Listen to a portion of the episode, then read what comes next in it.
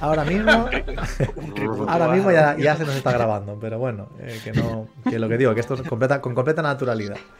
Eh, eso, pues bueno, ah, si alguien lo quiere saber, hoy vamos a jugar a, glosolalia, que es una palabra maravillosa que gracias a, Antonio he aprendido. Eh, y, no, y, no, y no contento con eso, además se ha ofrecido a venir y dirigirnos eh, su propio juego. Así que bueno, pues eh, adelante Antonio, cuéntanos un poco de qué va si quieres y, qué, es, y qué es lo que tenemos que hacer. No, pues mira, si, si, disfrutáis de la partida, yo con eso me quedo contenta. O sea que no, no tenéis que hacer nada más. Eh, bueno, pues muchas gracias por, por darme la oportunidad de, o sea, de congregarnos y de buscar un, un día donde jugar. Glosolalia es un juego 24XX de el sistema es un OSR que, bueno, un OSR no, un SRD, perdón, que Jason Tochi, el autor original, lo puso en libre acceso para que cualquiera que quisiera utilizar las bases del sistema pudiera personalizarlo para llevarlo a la ambientación que quisiera. Yo vi unos cuantos de su 2400, que es una colección que tiene Nichio por una cantidad, son como 14 libretos, como si fuera una colección de videoclub una tarde cualquiera que no sabéis a qué jugar. Eh, es un, microjuego como yo lo llamo plug and play, coge y, y pon, échalo a correr.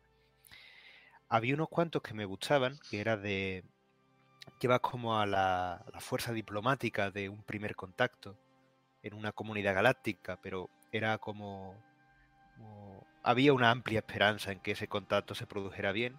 Había otro de ambientado en la zona, en la novela Picnic extraterrestre de los hermanos, no recuerdo el nombre, pero la película sí que es Stalker y el videojuego también. Tsugaski creo que eran los hermanos. Son dos autores de ciencia ficción que me gusta mucho. Y la Fundación SSP. La Fundación SSP que sale sobre todo en el videojuego Control. Bebe, o sea, me ha servido mucho para, para Grosolalia. Aquí vais a llevar a la humanidad en un futuro en el año 2400. Y en principio no hay un gran avance en la senda del transhumanismo, es decir, habrá una pila cortical donde guardar recuerdo, pero no hay esas mejoras cibernéticas y ese volcado en la en una malla del que tanto se habla o se predice en un futuro. Lo que sí es un clima incierto donde la humanidad se ha extendido por todo el sistema solar, pero hay una organización muy secreta, asimétrica, que no opera de forma jerárquica, sino que son eh, agentes mm, ofreciendo información a otros agentes y enviando misiones por proteger la humanidad, que se encargan de asistir a un primer contacto con otras especies alienígenas. Estas especies alienígenas se sabe desde esta agencia asimétrica que existen, pero no se esperan motivaciones humanas por parte de ellas. Siempre se habla en la ciencia ficción del ser humano como los caballeros del santo contacto, un poco como la expectativa del colonizador de que le rindan honores nada más llegar, pero a lo mejor los alienígenas no están interesados en nosotros, o tal vez tienen unas motivaciones totalmente distintas tal vez incluso comparten las mismas, pero somos una piedra en su camino. Entonces Glosolalia va de, esa búsqueda de agentes en, la linde del universo, de la galaxia al menos, lidiando con estas fuerzas de, de la naturaleza. Entonces, para ello el manual tiene una creación muy... De hecho, podría compartirlo. 4XX Glosolalia. No sé si esta es eh, la versión inglesa o la versión en español. En cualquier caso, yo tengo delante la que, la, que está en castellano. En español. la que está en castellano. Yo, lo tengo también delante. Vale, que ya, ya la he encontrado. O sea, es que eh, muchas veces tengo varios archivos, eh, varios PDFs y se me solapan mucho. Vale, pues voy a compartir la pantalla para que vayamos viendo un poco cómo la, creación de personajes casi inmediata. Explico un poco por encima las reglas. Vamos a utilizar dados de 6, de 8, de 10. De 10 creo que no van a salir. De hecho diría que no. ¿Y cómo sería el sistema de tirada? Pues cuando se presente una dificultad o una tarea con un cierto resultado azaroso, se tirará un dado de 6 caras con la mayor, es decir, un de 8, un de 10, hasta un de 12 si la habilidad es relevante, si es una habilidad entrenada. Si hay alguna complicación o una herida, pues se tiraría un de 4. ¿Cuáles son los resultados posibles? Un 1 o un 2 es un desastre, asume todo el riesgo. El máster decide si acaso tienes éxito. Si el riesgo es la muerte, tu personaje muere. Un 3 o un 4 es un repliegue, es lo que se llama un éxito parcial. Eh, si lo que estaba en riesgo era la muerte de tu personaje, pues sufres una lesión o un contratiempo. Es decir, puedes tener un éxito parcial, que es un sí pero, o no lo consigues y además aparece una complicación menor. Un 5 más en cualquier dado es un éxito. Cuanto mayor sea el resultado, mejor. Eh, el tema del peso, porque vais a tener inventario para esta misión, el sistema lo resuelve de una forma muy, muy breve. Si es un objeto pesado, no puede llevar más de uno. Entonces lleva algo que tenga sentido. ¿Mm? Las defensas, bueno, el equipo te va a indicar cuántas veces puede recibir golpe, así que un poco sería lo que ya comentaba, lo que ya comentaba, perdón. Y el daño, que si vuestro personaje muere, a ser otro. De todos modos, el juego está contemplado para eh, misiones de asistencia, es decir, de estos son los informes, esta es la tarea que tenéis que se os encomienda e intentad volver de una pieza. Es lo que ponen aquí. La asistencia a civilización alienígena está clasificada. Viaja a través de las puertas y establece el primer contacto. No esperes motivaciones humanas de un alien. Si algo sale mal, no dejes rastro. Entonces, lo que me gustaría saber primero dentro de la agencia hay varios oficios. Como todo en la viña del Señor tiene que haber varios frentes abiertos. Estos son los frentes que hay dentro de la agencia. Bueno, no los frentes, sino los, puestos que se ocupan. Mm. Caballero del Santo Contacto. Son nombres muy evocadores. Espada de Damocles, Epistolar de Tarso, Bibliotecario de Sechat, Etimologista del Silencio y Rompepuertas de Ishtar. El caballero santo contacto es el equivalente al diplomático. El espada de Damocles es el equivalente a un mercenario, una fuerza de asalto. El epistolar, por contra, es el médico del grupo. Bibliotecario de Sechat es el físico, el astrónomo, el científico. El etimologista ya es una agencia secreta, pues dentro de la agencia hay como una rama mucho más secreta son la primera y última línea de defensa de la humanidad. Mm. Y los rompepuertas son los ingenieros, son los que conocen las puertas a través de las que se viaja de un sistema estelar a otro, los que conocen los códigos y los que tienen la capacidad de dominar la maquinaria. Entonces me gustaría saber, por hacerme unas pequeñas anotaciones, qué personaje queréis llevar cada uno. Vamos allá. Venga, Félix, tú que tienes más, eh, más ánimo. Yo creo, me gusta mucho el, nombre, me parece muy evocador, muy chulo, el rompepuertas de Ishtar. Yo creo que me pillaré un rompepuertas de Ishtar. Perfecto.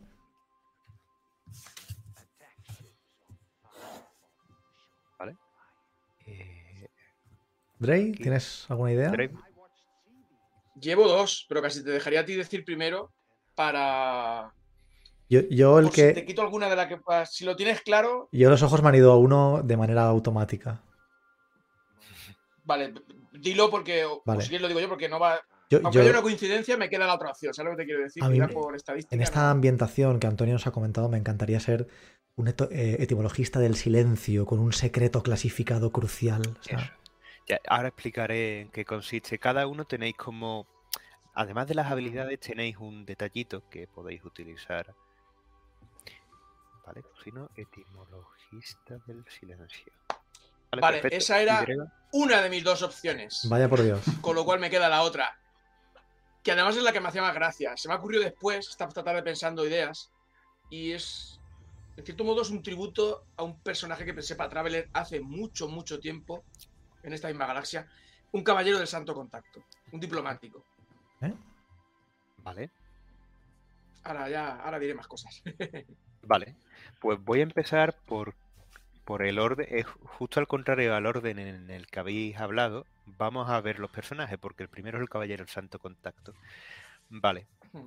De la lista que te doy, eso, política, engaño, persuasión e intimidación, elige dos.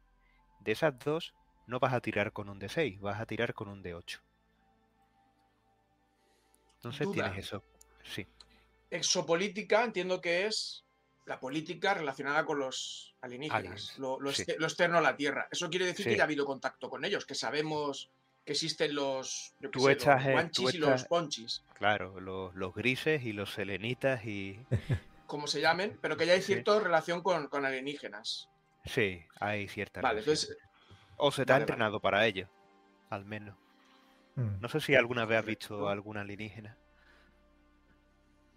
eh, me quedaría, si te parece, si te parece, me quedaría chulo que no, que mi personaje. Vale, no. vale. Yo, yo desde luego no. Vale, Eso- esa y la otra, Eso política quieres tener con un D8, ¿no? sí. ¿Y la otra?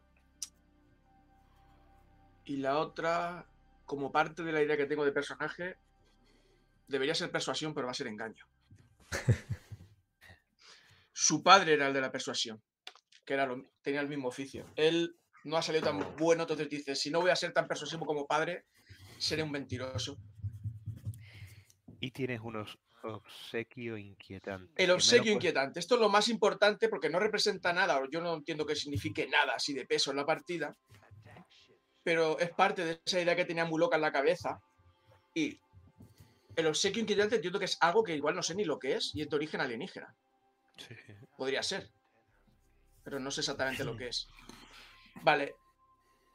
Podría quedar chulo si, si el padre de mi personaje se dedicó a lo mismo hace, hace tiempo. Hace, imagino que tampoco tanto, porque el contacto con Alice no sé cuánto tiempo. Estamos en el 2400.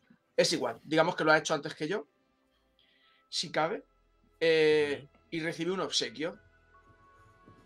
Ese obsequio podría tener que ver con prolongarle la vida pero mi padre prefirió prolongarle la vida a su mejor amigo, que era un perro, Oh, un, un carlino concretamente. Es un poco un tributo también a ti, que siempre estás en Twitter con tu perrete, que me encanta.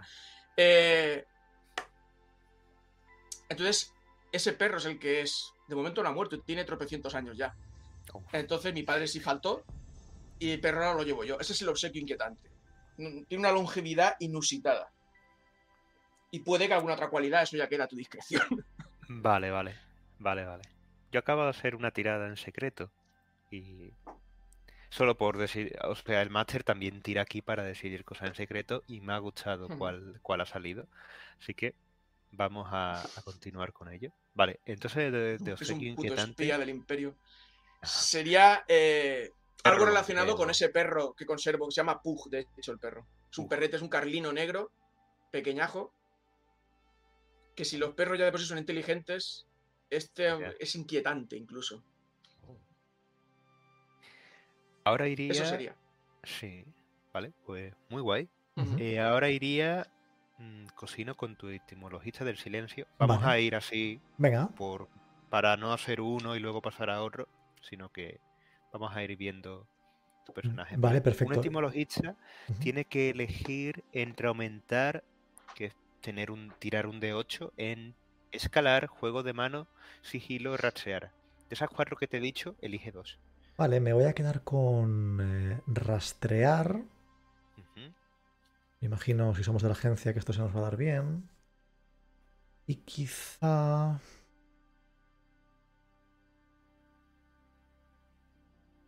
Quizá sea un tipo taimado y el sigilo también se me dé bien. No me gusta ser... Sí, sigilo y rastrear. Vale. Sigilo, rastrear. Vale, y tienes un secreto, creo que ponen ahí, secreto clasificado crucial.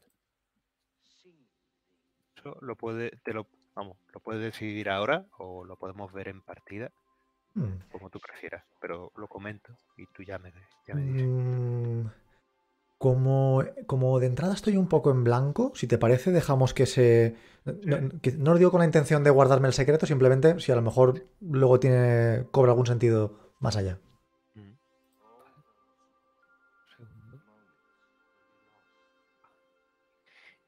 Y ahora. Y si te parece adecuado, disculpa Antonio que te, interrumpa. y si te parece adecuado durante la partida tú mismo establecer, pues oye, pues el secreto que tienes es este, también eh, siéntete libre. ¿eh? Ah, vale, vale, perfecto. Y Félix, el rompepuertas. Elige entre electrónica, hackear, explosivos o pilotar. y pilotar, perdón. De esa 4, 2. Vale, yo voy a escoger hackear. y voy a escoger Hmm. Sé que, claro, no, sé cuál, eh, cuál es el tono de, la, de, la, partida, así que me voy a arriesgar. Y lo coges, lo usamos. Exacto, exacto. Explosivos, ¿no? Explosivos. Tal vez voy a poner. Es que, es que te veo venir desde que has elegido la clase. Es que, a lo mejor, es que a lo mejor yo estaba poniendo una banda sonora que no era propicia. exacto, porque si es explosivo, tiene que ser de una película de, de, de ya sabemos quién de Abrams. Venga, em, pues eso sería hackear explosivos. Y, y, tengo el código de una puerta. Y allí viene mi duda. Es, em, ¿me lo invento o, o, de repente en determinado momento aparece el código que tengo a conveniencia? ¿Cómo, cómo debo hacerlo? Para esta misión, porque he hecho la tirada, lo vas a tener. Vale. Lo vas a tener. Perfecto. Tengo el código de una puerta en mi memoria. O sea, no, no va a ser un... Oh, ahora... Aunque, bueno, eh, vas a tener el código, eso sí. Lo que quieras hacer con ello, eso como siempre está a tu decisión. Y ahora, el equipo. Tenéis un comunicador. Soy la cúspide de la humanidad. Aún así, soy prescindible. Pero no vuestro equipo. Tomad uno de cada categoría. Buena suerte, confiad en mí, la vais a necesitar. La armadura. Cibernética, vale, esto en la versión que publiqué no traduje, esto es lo que comentaba, lo de las erratas. En Ichio tendré que cambiarlo, eh, está Cybernetics y Tools, pero el resto está ahí. Mm. Entonces tenéis que elegir uno de cada, una armadura, un implante cibernético o algo cibernético eh, una herramienta y armas. Hmm. Muy bien, muy bien, muy bien. Hmm. Recordad lo que comentaba. Si tenéis un elemento, un, algo del equipo que es pesado, no podéis llevar otra cosa que sea también pesada. Pesado es bulky, ¿verdad? Sí, eso es otro que, o sea, en la versión que tengo aquí impresa sí que está corregido, pero en esa no. Bien, bien.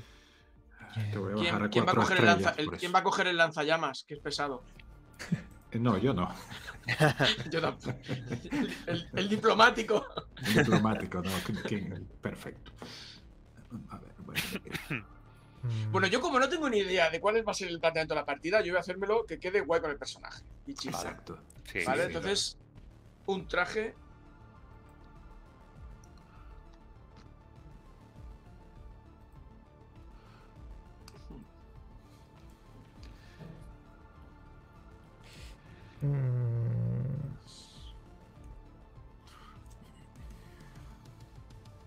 Vale, yo voy a tirar por. Yo voy a tirar por la senda esta del, del ocultismo. Así que elegiré un traje. Elegiré un miembro cibernético. Y lo que estoy pensando qué tipo de mejora puede tener sentido. Algo así como.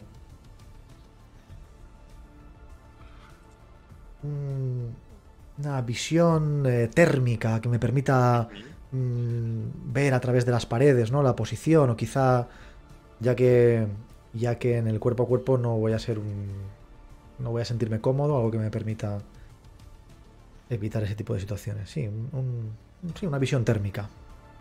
Vale. Guay. Eh, como tool Eh, siguiendo un poco con esto, quizá un mini dron. Es un poco, igual se me solapa, ¿no? Igual es un poco lo mismo.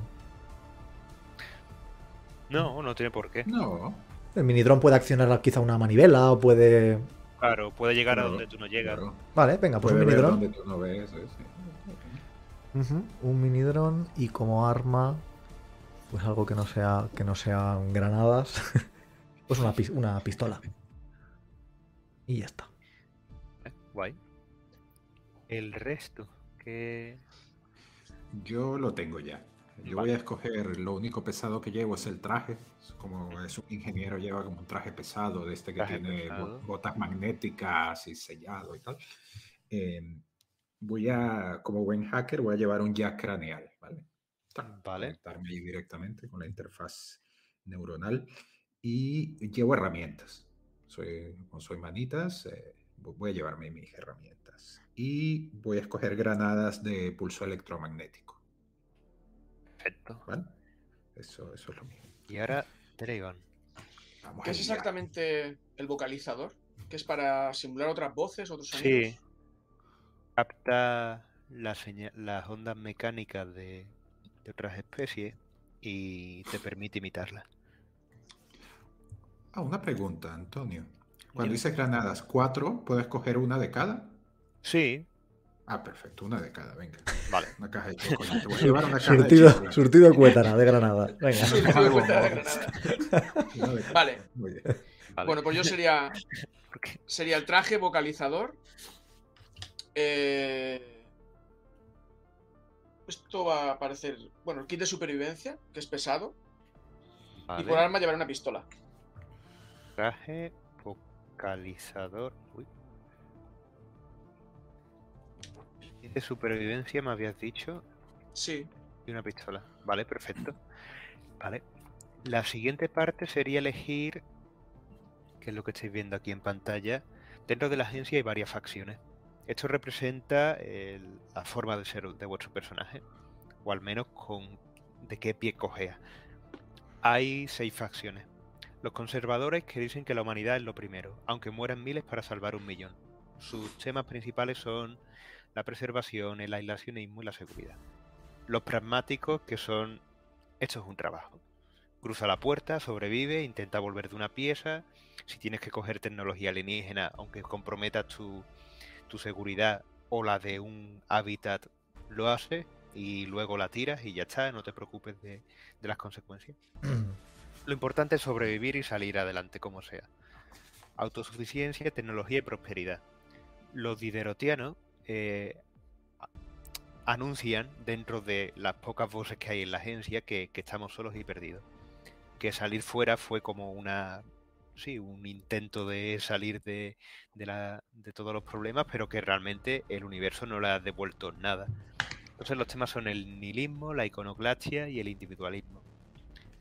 Los estructuralistas son los que quieren acabar con el hecho de que la agencia sea simétrica. Quieren poner un, gobierno, una jerarquía, una institución férrea. Los enoquianos son los que utilizan los propios fondos de la agencia. La agencia, la agencia recibe fondos de varias empresas, varias entidades y varios gobiernos a lo largo del sistema solar. Y esta, este grupo en concreto toma un hecho bíblico, que es de donde utilizo el, nombre, que fue la caída de la Torre de Babel. La Torre de Babel, antes de hablar en varios idiomas, se dice que todos compartíamos la lengua con los ángeles, el enoquiano. Entonces, estas personas ven una oportunidad en la comunidad galáctica de recuperar ese trabajo que se echó a perder. Y por último, están los Alejandros creo que se llama. Sí.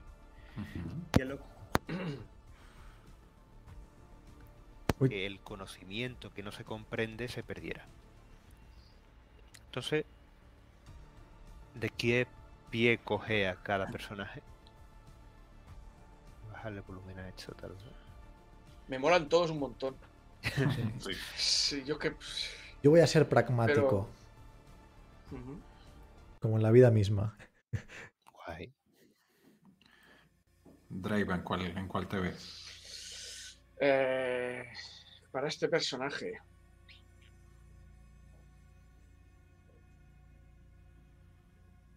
Voy a ser un conservador. Vale. Yo voy a ver, yo voy a ser un diderotiano. Para Oh. mí. Ahora viene una parte. Viene, viene la, la de tirar un dado. Para, o, o elegir directamente. Eh, hay 20 nombres en clave que son casi todos el alfabeto eh, militar. Alfa Bravo Charlie. Bueno, Navy Mm. tuve que ponerlo porque November no cabía. Pero pero Navy también queda bien. Entonces podéis elegir o, o tirar un de 20 y con ese... O sea, vuestro personaje puede tener un nombre, pero es con el que se os reclama en los informes. Vale, yo, yo tiraré uno. Yo tiraré un de 20. Vale. 18. 18, pues, 18 es Romeo. Romeo. Ah, mira, muy bien. Yo me ¿Dónde quedo, estás, yo me quedo tango, que me gusta mucho. vale. Fox. Fox. Fox. Vale. Que me, me- me cae bien Paco Fox, que es un tuitero que habla de cine y, y tal. Cada uno tiene sus motivos y eso no se puede cuestionar. Sí. Eso no se puede discutir. A mí, a mí Y es que el me gusta hogar, mucho el tema del, baile. A mí me gusta el tema del baile Hombre, del tango, me gusta. Y el hogar de vuestra gente. Mm. Ay, aquí sí que quiero Eh, tirar. el, el- el hogar va desde la órbita solar hasta más allá del cinturón de Kuiper. O sea, esto ya es fuera, fuerísima, si existiera la palabra, de- del sistema solar. Donde está la, la fotografía esta famosa de un punto azul pálido que se ve, dice, la Tierra vista por, por esta sonda. Y se ve un puntito que parece un, un Mm. grano. Pues yo soy del, pues, del cinturón de Kuiper, o sea, bien afuera. Pues eso- sí, bien, bien afuera, más allá de, de Plutón. Ha salido en el lado. Sí, sí, sí. Es un de 20, ¿no? Quizá de ahí el, Sí, un pragma- de quizá de ahí el pragmatismo, ¿no? No, Al final, bueno. Claro. Aquí no llega la luz solar, hay que mantener un hábitat, sobrevive y adáptate con los recursos que tengas. Con lo que tenga. Eh, Ganímedes, eso es una luna de Júpiter, ¿puede ser? Eh, sí, correcto. Sí, sí. Y Europa, Ganímedes y Calixto. Sí. Yo Vale, pues soy de, soy de allí. yo Por voy a eso- escoger por eso yo lo voy a sé. escoger- ¿Vale? Yo voy a escoger Phobos. Me quedo con Phobos, que es Oh. una luna de Marte, ¿no? Sí, Sí. eso es. Perfecto, me quedo Que con mo- molan un, montón los nombres, ¿verdad? Fobos y Deimos. Phobosiano. Y, y esto tal vez es lo más interesante. Estamos Sí, perdiendo ya. el audio de Antonio. Sí. Soy yo. No, no, se me ha Se ha ido, se ha ido, frenado. se ha ido un instante. Se va. Vale, vale. Se me ha ido un instante porque he tirado del cable. más seguro. Tirad do- dos de 6. El primero os dice eh, qué párrafo, por así decirlo, y el segundo os dice qué infección. Una infección es una, una cepa alienígena que tenéis. ¿Dónde estáis tirando vosotros los dados, por cierto? Ah, eh, Ah, en en- el chat, en el chat de, En de, Daddy. acá de StreamYard tienes el enlace. Lo, lo vuelvo a pasar. eh, Ah, vale, vale, sí, no lo había visto, perdón. nada. Ok. También hay otro enlace a, a la música, por si quieres escucharla. No sé si la puedes ver, te la vuelvo a pasar. Te estás perdiendo, estamos escuchando Spice Girls.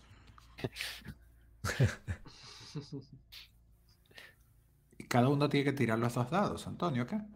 Sí, eh, cada Pues, uno tira un 2 de 6. O sea, Vale. Veamos que salen con dos de 6 aquí.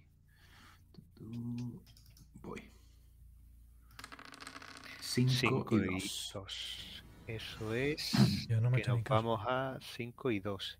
Oh, ya ves, ¿Qué entran es? las bajas dimensiones.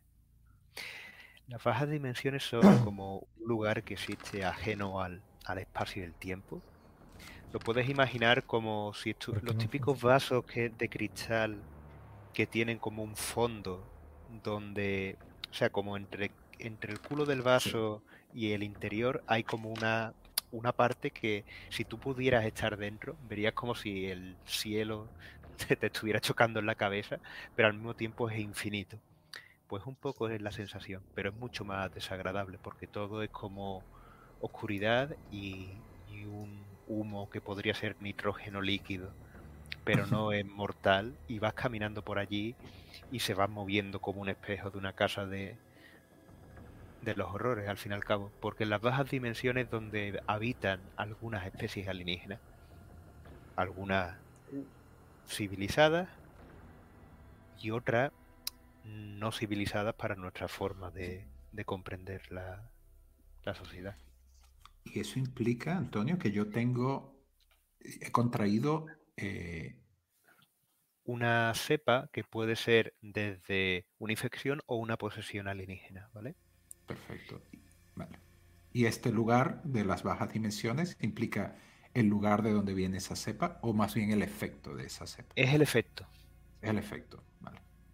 Pero la llave es el equivalente a recibido una invitación. Entiendo. Hmm, Vale. ¿Qué, qué habéis sacado el red? Yo un 5-5 o Matidium, ahora sí has abierto tus ojos. Vale, el Omatidium creo que es lo que tienen las... O sea, todo esto son palabras que por, por la maquetación y por el formato no se puede explicar mucho, pero por suerte se tiene internet. Entonces, Omatidium es lo que tienen las... Las moscas, la- las libélulas, que son como esos ojos en, en celdas que les Mm, permiten verlo todo. qué apropiado. Ahora, ahora sí que has abierto Ajá. Vale, pero esto se, se empieza ya con esto, Antonio. Sí, Pensaba sí, que esto sí. era cuando regresas de misiones, es cuando empiezas a. Es algo que, sí, pero es algo que creo que para un one shot o de Ah, una vale. misión de Evas Ok. y está, Pues pues, un. Un 6-4. O sea, que yo que 6-4. es. QCOM. el Tienes acceso a la red cuántica. Eh, simplemente que puedes acceder a una red cuántica. Esto te permite enviar mensajes a muy larga distancia. Vale. Un internet galáctico o algo así. Sí, sí. Mm, Hay balizas a lo largo, o sea, es lo que siempre se ha comentado de si tú envías un mensaje a Marte, bueno, el, cualquier rayo del Sol tarda 8 minutos en llegar a la Tierra, ¿vale? Entonces, ¿eso qué quiere decir? Que si ocurriera la catastrófica desdicha de que el Sol dejase de emitir rayos de luz, pues tardaríamos, bueno, los efectos los notaríamos enseguida, pero esa oscuridad se produciría al cabo de 8 minutos después del evento. Entonces, este hecho que choca con la intuición de lo cotidiano, de tú estás viendo las cosas en el mismo momento que ocurren, una red cuántica, pues en esta ambientación, por supuesto, te, te evita el problema de, del desfase o de los tiempos de espera entre un lugar y otro del sistema solar. Ok. Pues tienes esa... Gracias a esta cepa que has contraído, puedes comunicarte como si tu cuerpo fuera una, una antena, prácticamente. Si tuviéramos que pedir refuerzos o llamar a la policía galáctica, eh, lo puedo hacer instantáneamente. Sí. Luego ya tardará lo que tarde. Ok, perfecto. Por ahí va. Yo ya tiré uno de aquí antes. Voy a tirar otro. Ahora es cuando tiro yo. Eh, voy a tirar un de 20. Y el otro era un de 10, si mal no recuerdo. Usarlo. Vale.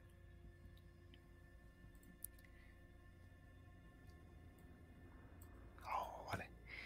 Y el otro era un 5. Vale, perfecto. Vale, pues con esto ya podemos empezar. Va, a ver, ¿queréis repasar el personaje o...? Yo, yo lo he ido anotando por si tenéis alguna duda en algún momento, como no hay hoja de personaje. Ya yo me he hecho un blog de notas y, y poco más. Yo también voy anotando, pero sí, yo creo que es una buena idea, ¿no? Si eh, arrancamos coordinados. Sí. Va, mm, eh, siempre hago una escena de introducción para coordinar y para presentar. Pero podemos repasarlo ahora. O por si queréis, si tenéis alguna duda, pues os facilito lo que pueda. O bueno, si lo tenemos claro, vamos adelante, venga, que tenemos poco, Vale, que venga. tenemos poco tiempo, venga. Es verdad. A por ello. A por ella. Vale.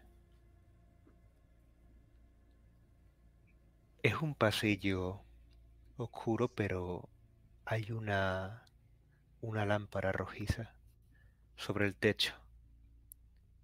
Y a medida que se pudiera seguir avanzando en ese pasillo, hay una puerta en el lateral derecho. 314, en la habitación 314 y lo que parece un pomo rápidamente se repliega sobre sí mismo, incrustándose sobre un marco que hay dentro de, de ese mismo pomo de la puerta. Se repliega y como si fuera una cerradura magnética, tira de la puerta. Una mesa en el centro. Una habitación prácticamente oscura, como si fuera las- la habitación de revelado de cámara fotográfica de los años 80 o 70. Hay un ligero goteo que cae desde el techo.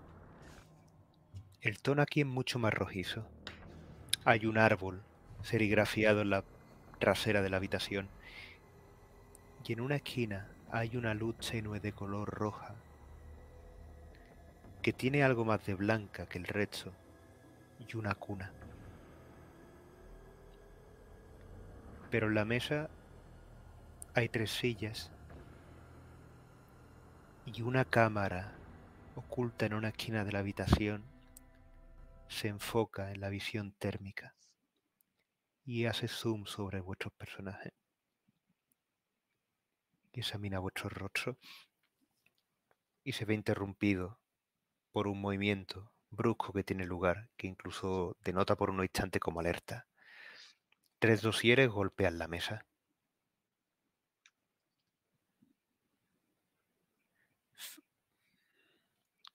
En uno se ve la inscripción de Romeo. ¿Qué fotografías salen de su interior cuando golpean la mesa?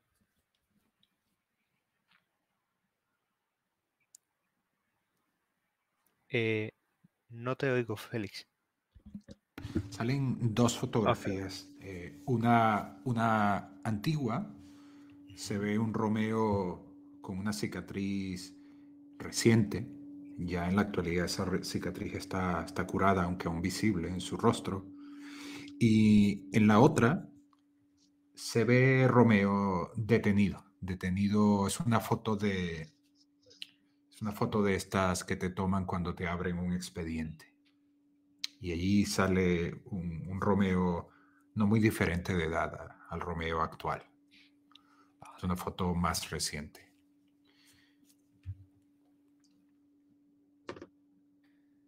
¿Qué ocurrió? Dice una voz grave por unos breves instantes.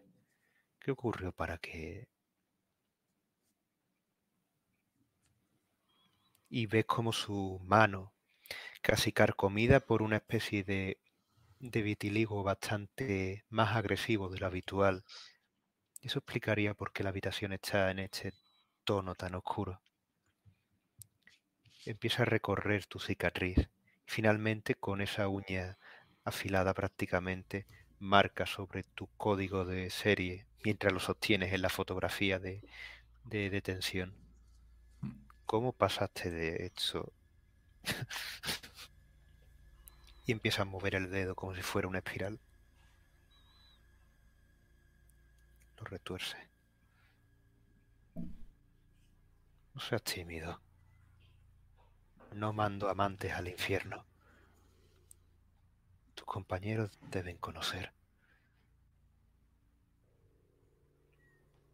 Y yo merezco tener derecho a, a retirar la oferta.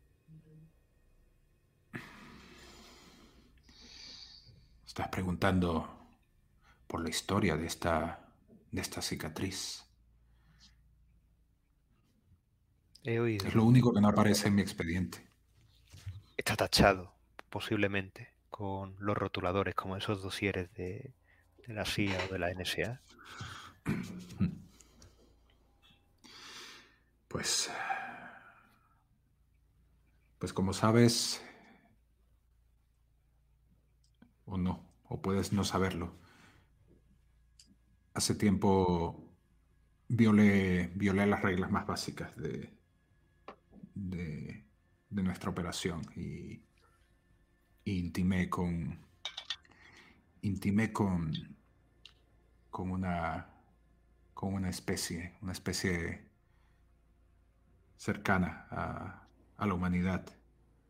Y este fue el recordatorio de que no hay nada para nosotros, no tenemos nada que buscar fuera, fuera de nosotros. Todo, todo afuera quiere matarnos y este es un recordatorio. Cuando pude haberlo borrado fácilmente, pero me gusta llevarlo. Cada vez que me veo al espejo me, me repito que somos todo lo que tenemos y nada de lo que está ahí afuera le importamos. Un llanto de bebé surge de esa cuna. Te comprendo tan perfectamente. Sonríe por unos instantes y su sonrisa se deja entrever. Pero no estoy para hablar de mí. Tira otro dosier. Tango. He estado ojeándolo. Me temo que tú me estás ojeando a mí en varios espectros magnéticos. Posiblemente estás viendo lo que hay al fondo. No se te va a escapar nada de esta habitación. La pregunta es qué vas a llevarte contigo a ella, a la misión que os voy a encomendar. Mm. ¿Qué ves en las fotos que caen del dossier? Hay una foto. Es muy antigua. Eh, en ella Tango no será mucho más que un adolescente, pero ya ha salido de las lejanas eh, de las lejanas latitudes del cinturón de Kuiper y parece que ya es de la organización. De hecho lleva el uniforme. Un joven, rubito, con pecas, con un rostro eh, quizá incluso atractivo. La otra foto es mucho más reciente. Está tomada desde un ángulo que denota que claramente es una foto robada. Eh, está movida y tiene mucho grano. Y solo se ve a Tango colocándose esas gafas de visión térmica que siempre lleva. Pero la foto está tomada justo antes de que las coloque junto a su rostro. Y dos grandes protuberancias eh, se intuyen eh, en ese rostro que han, que, han robado en esa foto. Solo se intuye. Obviamente ahora en la habitación Tango lleva su máscara y su capucha, de manera que el rostro queda completamente oculto.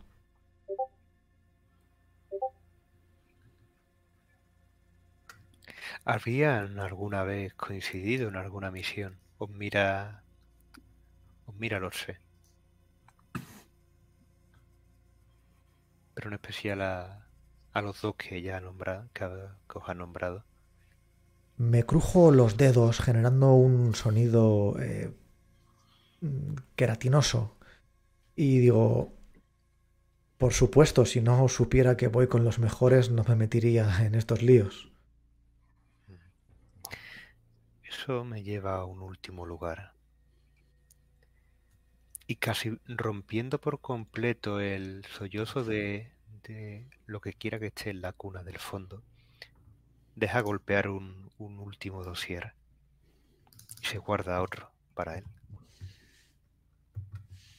Fox.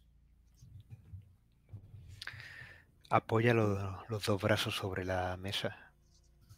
¿Qué lleva un caballero a, a tener que colaborar con este tipo de, de agente? Lo único que en el fondo importa, al menos para mí, mi apellido, que por supuesto no van a tener la oportunidad de conocer.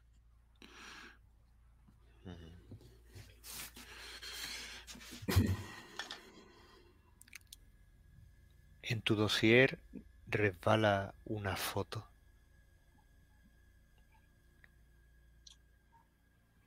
En la foto aparece un hombre joven, puede que no tenga ni los 30 años, de raza negra.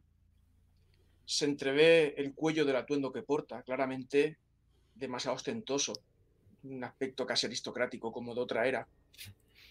Eh, la foto es a color y el cabello es de un cantoso color cian a la moda en el momento que debe hacerse la foto entre la gente de alta alcurnia de Ganímedes. Y una sombra dorada, como unas ojeras, de color dorado, como parte del maquillaje corporal, en una pose que parece casi que ha posado con desdén ante la quien le hiciera aquella foto. El individuo, el individuo que está sentado ahora ahí no muestra un aspecto excesivamente distinto, no tan de fiesta. El cabello ahora es blanco, no lleva esas marcas doradas bajo los ojos, pero el atuendo bien podría parecerse. Quizá en colores más menos de fiesta, pero igualmente ostentoso. Y en su regazo, un pequeño perro negro al que acaricia. El perro se observa, va saltando de uno a otro, casi como el interlocutor que nos está entrevistando.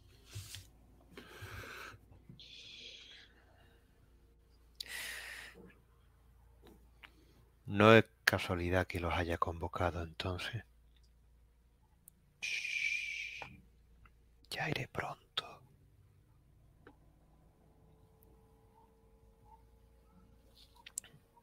Saca un último dossier.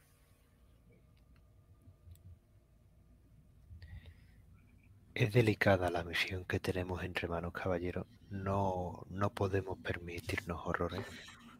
Ningún tipo de, de error. El más mínimo sería catastrófico. Hay un lugar y alguien que está allí viviendo, pero no sabemos qué es lo que hace. No sabemos si lo adoran o si lo temen.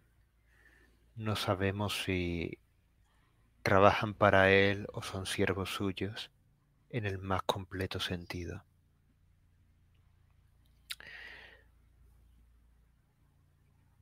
Posa sobre la mesa un, un maletín. Lo empuja hacia vosotros. Pero si es necesario que abráis un cráter del tamaño, saca un holograma de cualquiera de los que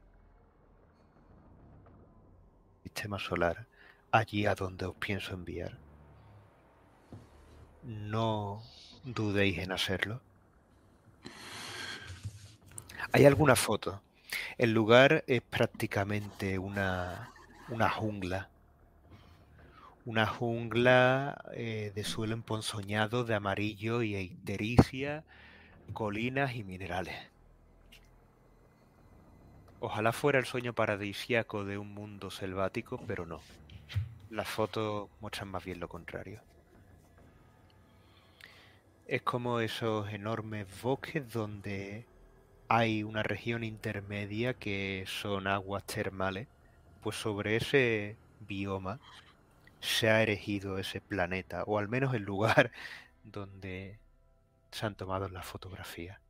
Imaginad que eso es un, un laberinto de fuentes termales cayendo y donde se puede ver la fotografía del agua o de lo que se estima que es agua ocupando y haciendo un entorno donde puede verse hasta el vapor en la fotografía. Auténticamente una sauna al aire libre. Hay algo, otra fotografía, pero eso ya es más inquietante. Ahí sí que hay árboles. Hay un, un serial de radio y hay una cabaña al fondo. Cabaña de madera.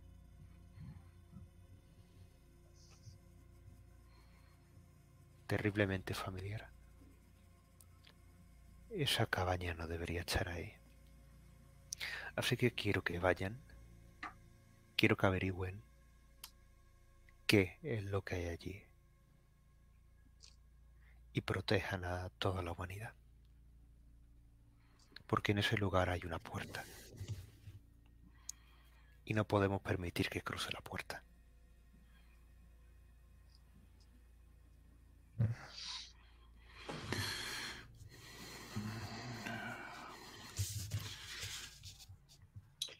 Yo agarro el dossier. Supongo que es para nuestro eh, uso, nuestro conocimiento. Uh viendo y ojeando. ¿Alguna objeción con el Para tema nada. de... Cuando dijiste abrir un boquete, me estabas llamando por mi apellido. Así que ya Fox me avisará eh, dónde hay que volar algo, si hace falta. Pero necesito que vuelvas de una pieza. Mm. Nada de heroicidades. O sea, el heroísmo no va conmigo. Es una palabra que usan aquellos que quieren demostrar algo o volverse símbolos y yo no creo en eso. Y Me un poco igual. y mediar palabra siendo.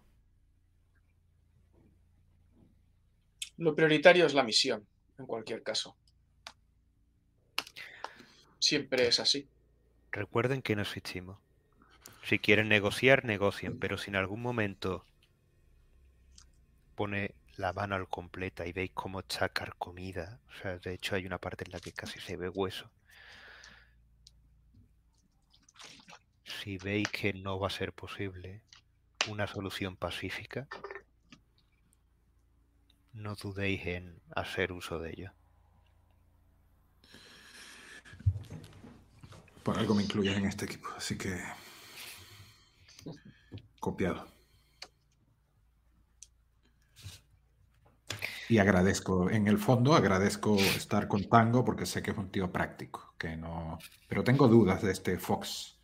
Parece un tío un poco enrollado y no sé si nos va a dar problemas. Y ahora si me disculpan, caballero, un padre siempre tiene una cuna que atender. Y se va al fondo de la habitación. Y como si fuera un... Ahora sí se aprecia un cuerpo de un metro noventa, que antes estaba mucho más distante, con esos brazos lánguidos, raquíticos, y esa mano totalmente carcomida, acariciando una sábana que extiende. Ya se han ido. Ya no van a molestar.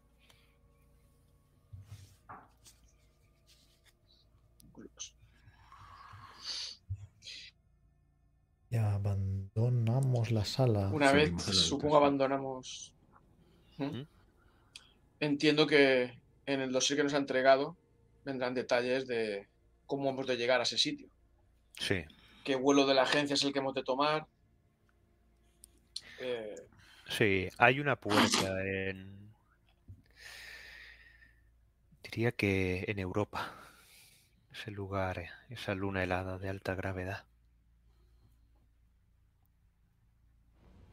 cuando dices una puerta, te refieres a un mecanismo que permite saltar entre puertas para viajar las grandes Sí. distancias. Sí, un poco como en Stargate. Sí, sí, un funny Pero sense, es un poco... Sí. Miro, miro a mis compañeros. ¿Hay, al- hay alguno de ellos, pregunto, que tenga la intención, o quizás adivinen el rostro, de preguntarse quién es este niño o qué ha pasado con esa mano?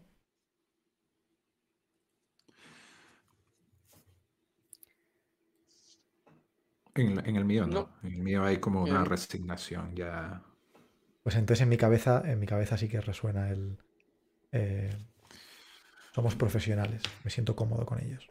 No, no están. Pero, pero recuerda que tú tienes Om- Omatidium.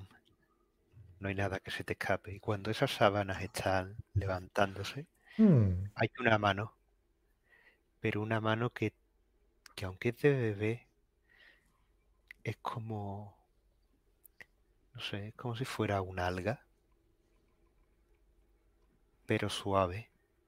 No sé, es un, peluche bastante extraño. Y se... Se, se comprime sobre las manos de este señor. Pueden notar en su rostro un gesto de alivio, como quien pisa las algas en la playa. Para combatir todo tipo de males de hueso.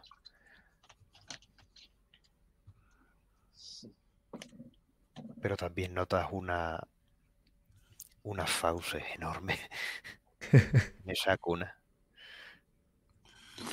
Y finalmente la, la mirada fija y tú en el borde de la puerta de ese señor de un metro noventa, mirándote atentamente, y esa mano, y ese rostro, y esa fauce mirándote. Y los dos hablando al unísono. Ve y cumple tu misión.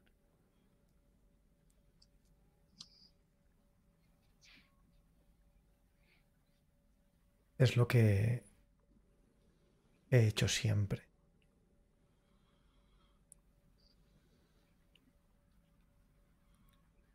Si no es así, los dos te daremos casa a ti.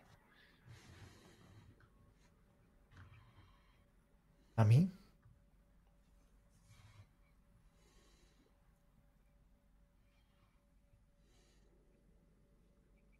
Iremos a donde te refugie.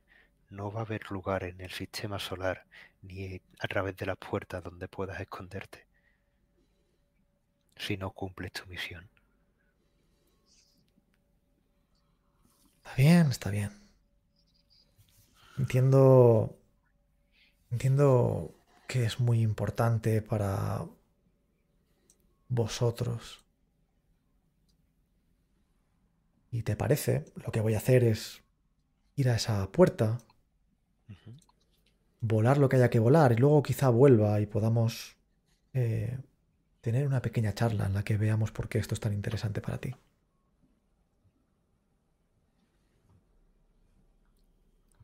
Siempre está bien ganar más medallas y conseguir más méritos en la agencia, al fin y al cabo. Siempre hay alguna forma de, subir en la cadena trófica. Y no me equivoco al decir la cadena trófica.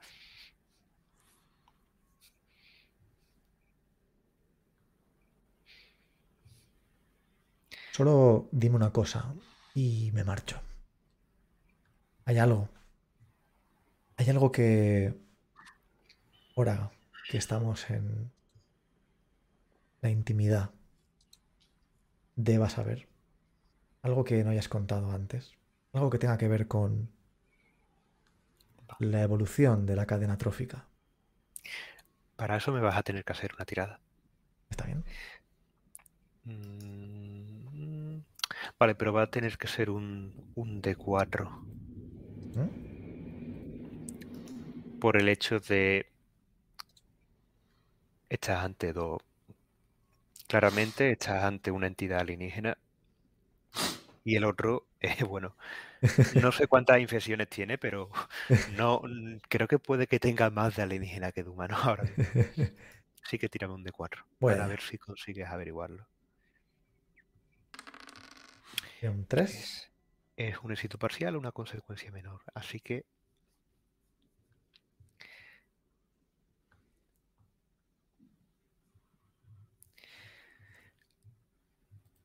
todo esto ocurre hasta en las mejores familias. Pero a veces un hijo se vuelve rebelde.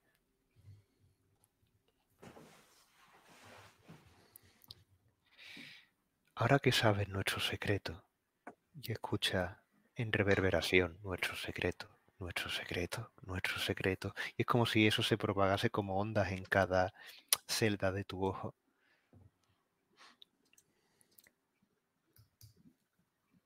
No te quepa la menor duda de que somos nosotros los que tenemos ojos en todas partes. Y eso no lo está diciendo el bebé, la criatura, lo está diciendo él en primera persona.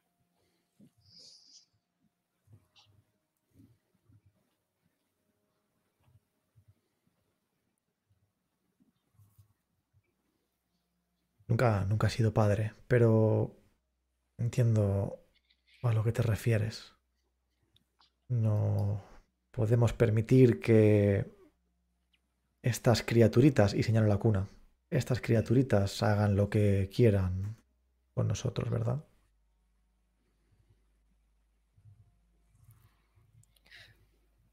Eso es algo que le toca a otros agentes decidir. Pero yo estaré preparado para cuando eso ocurra. Está bien. Eh, no, no, no, no, perdamos más tiempo. Eh, marcharé ya. Si hay algo que pueda ser de utilidad para que esta misión salga adelante, eh, esta posiblemente sea la última oportunidad de, darme esa información. Te lanza una, una cinta VHS. Fíjate la tecnología. Buscad alguna. Bueno, no es una. Sí, es una cinta en VHS. Cada algún lector antiguo. No sería muy útil guardar esta información en una en un servidor para que alguien la cediera. Así que si lo conseguí, es toda vuestra. Tener la información. Y cojo la cinta, hago un saludo militar y digo, perfecto, nada más práctico que información de hace unos cuantos siglos. Haremos lo que podamos y sobre todo trataremos de no morir. Te tengo informado. Y abandono la habitación buscando a mis compañeros. Se cierra por completo.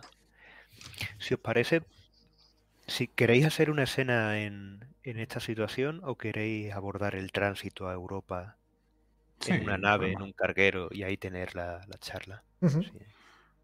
sí. adelante. Sí, pues básicamente saldríais de, de esa estación orbital en mitad de ninguna parte. Vamos a decir que está ocurriendo en algún lugar indeterminado entre, entre Neptuno y, y Plutón. Y parte una, un carguero silencioso con las luces apagadas y los motores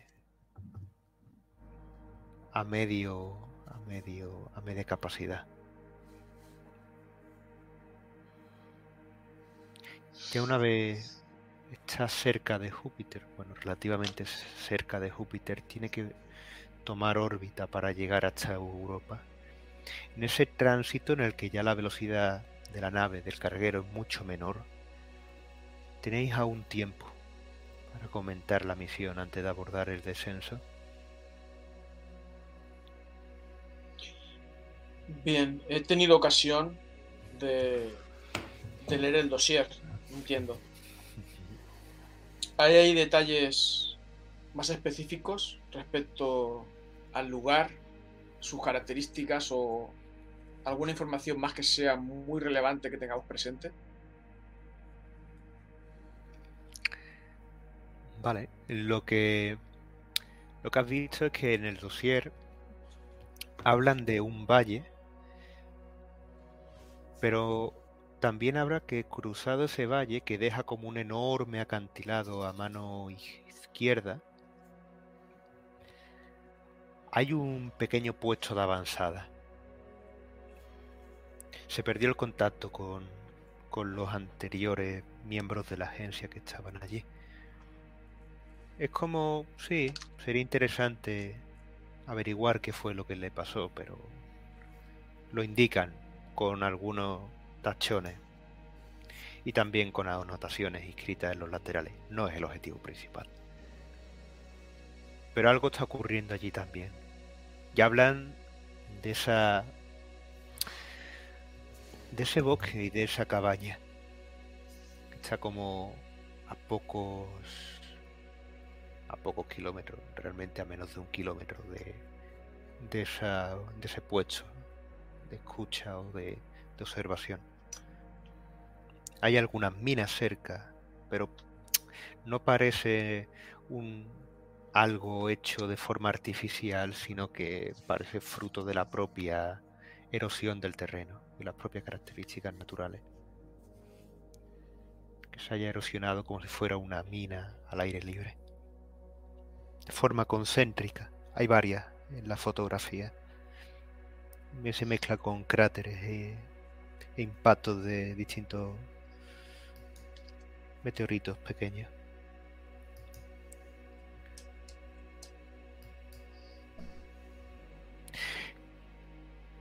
Clima húmedo y sofocante.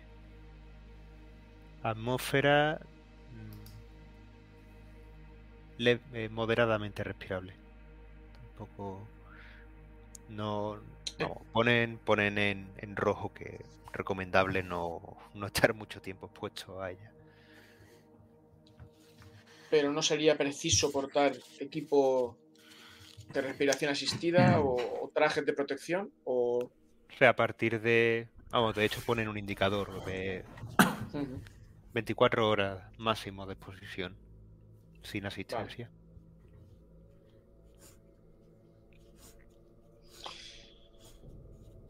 De acuerdo. Bueno, supongo que vamos en ese carguero que comentabas, estaremos... eh, si hay algo así como una especie de, de sala común o pequeño comedor de la nave, eh, podemos estar sentados ahí en torno a una mesa con pantallas alrededor nuestro y lucecitas que parpadean Yo, si te parece, y demás y si te parece Sí. eh, Fox, cuando la escena comienza, lo primero que se ve es a Tango diciendo, y al final de todo eso me dio esta cinta eh, con la información, eh, que se supone que tiene información para alguna cosa, pero ¿dónde vamos a, a conseguir reproducir esto? Está todo ya. Lo toco con una cuchara, con la cuchara con la que acabo de hacer el peor café sintético de la historia. Lo toco, lo toco con la, lo toco con la cucharita como si fuera una cucaracha o algo muerto. Y lo muevo así. Le digo, esto, esto es seguro, esto debe tener bacterias de, no sé, de, de- de- de cosas antiguas. ¿Cuántas manos habrán tocado esto? Y lo empujo hacia ti, te lo, te lo pongo de regreso más cerca de ti que de mí.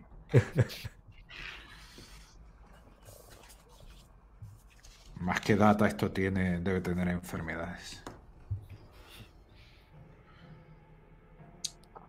Es extraño que nos haya dado información que puede ser útil para la misión en un sistema tan primitivo, tan antiguo. Imagino que alguno de los dos habrá tenido el asunto en cuenta y habrá traído la tecnología necesaria para poder visionar ese, utilizar ese artefacto, sea lo que sea. Creo que pudiéramos. Esto funciona con un mecanismo sencillo. Esta usaba cintas magnéticas. Cualquiera de los decodificadores que, que están en la nave podrá ser alterado para, para entonces tú ves que le, empiezo empiezo a revisar y ve, busco hay una cinta transportadora eh, en, la, en esta sala común que es usada un poco para, para mover y rotar eh, en la mesa, así como una especie de sushi bar, ¿no? Para rotar ciertas cosas, porque es una mesa grande, entonces me imagino que para que todos tengan acceso, y empiezo con, una, con un destornillador eh, sónico, empiezo a, a desarmarlo, ¿no? Y, ta, saco, saco como un pequeño motor y empiezo a encajarlo en uno de los... Ah, esto sería perfecto, por lo menos para, para moverlo. Le retiro la parte plástica, expongo esto. Digo, "Bah, deberíamos ser capaces de, de integrar esto al lector óptico. A ver. Y bueno, tú ves que empieza como a tratar de trastear a ver si puede, si puede conectarlo de alguna manera al lector óptico usando algunos, eh, algunos de los equipos que están allí en esta nave que, para proyectar algo en, la, Vale, en una de las pantallas. con vale, su pues, caja de herramientas. y me, ha gustado tanto que, que no te voy a pedir tirado, o sea que me ha encantado la... Pues eso, tú ves que eh, agarra el código de bar, el lector de código de barras de, de esta, porque todo se carga a nuestros créditos. En esta época nada es gratuito, hasta el agua. Entonces hay una pequeña máquina que captura cada vez que sacas algo del refrigerador, de la nevera, y veo hacia los lados y hay dos de ellos. Cojo uno, lo altero eh, y lo muevo de tal manera que, puesto el motor, lo conecto, me voy al teclado e intento hackearlo para que convierta esas señales en vez de códigos de barras o identificadores de los artículos, pueda convertir esto en simplemente en, en video y audio. Busco en la base de datos antigua, busco cuáles son los formatos NTSC rápidamente, hago Y bueno, ahí Creo que podemos tener una versión ruda de esto en unos minutos. Deme, unos segundos. A trastear ahí. Y trabajado juntos antes, ¿no? Hayamos establecido. Vale. Entonces estaremos más o menos acostumbrados a que MacGyver, saca Romeo, haga estas, estas maniobras. Yo sonrío. Intento dar un sorbo al café, arrepintiéndome el acto. Y yo te hago así con la mano. Cuando escucho sorber el café, te digo. Y finalmente. Silencio. Eso sí. Y esta es la grabación que obtenéis. No sé. Ojo.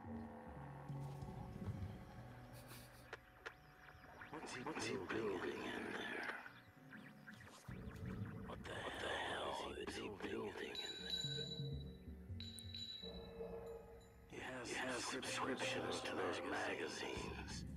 He never waves, never waves when he goes by. He's hiding, he's hiding something from the rest of us. He's all, to himself. I think I, think I know why. He took down, took the, down tire the tire swing from the pepper tree. He has, he has no children of his own, you see. He has, he has no dog has no, has no friends. His lawn, his lawn is dying. What about all those passages he sends? What's he, what's he building, building in there?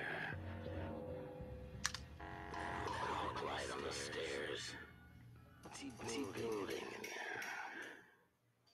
I'll tell you one thing, he's not building a playhouse for the children. What's he building in there?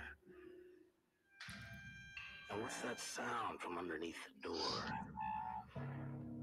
He's pounding nails into a hardwood floor.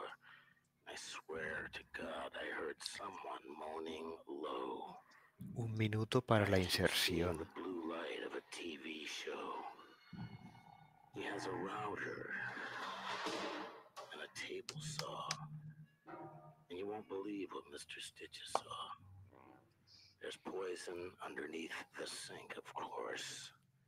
Romeo, nos pincha un cable mal, ¿no?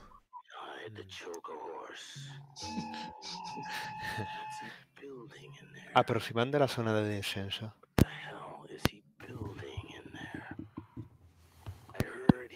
Recomienda que se abrochen los cinturones y desconecten los dispositivos electrónicos. Lo hago última hora porque estoy tan ensimismado viendo esto que, que se me va el tiempo volando y termino tirando al piso todo cuando lo voy a hacer.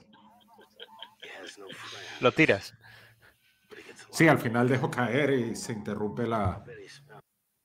Fox observa con serena frialdad, curiosidad ante lo que resulta tan enigmático. Draven, el jugador, está acojonado y es muy influenciable con estas mierdas. Estoy aterrorizado ahora mismo. Eh, Estoy bastante acojonado, estoy muy inquieto con todo esto. Fox, en cambio, no. y se queda esa imagen de algo. Es muy creepy Tom Waits, pero lo consigue. Se queda esa imagen que estáis viendo, como un cuerpo o una piel tumbada sobre la madera en una cabaña, mitad de un bosque. Y ya sí, la nave se posa por completo sobre una cueva con un túnel metálico en Europa. Se acopla y tras una el brusco descenso, fruto de, de tener dispositivos electrónicos en activo, logra acoplarse sin mayor dificultad. La puerta está oculta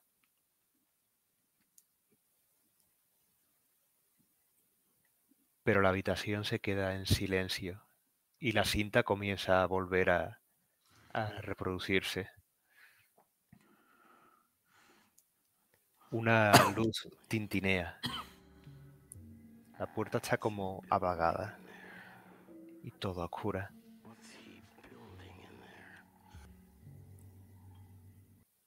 Y se queda finalmente apagada de nuevo la cinta.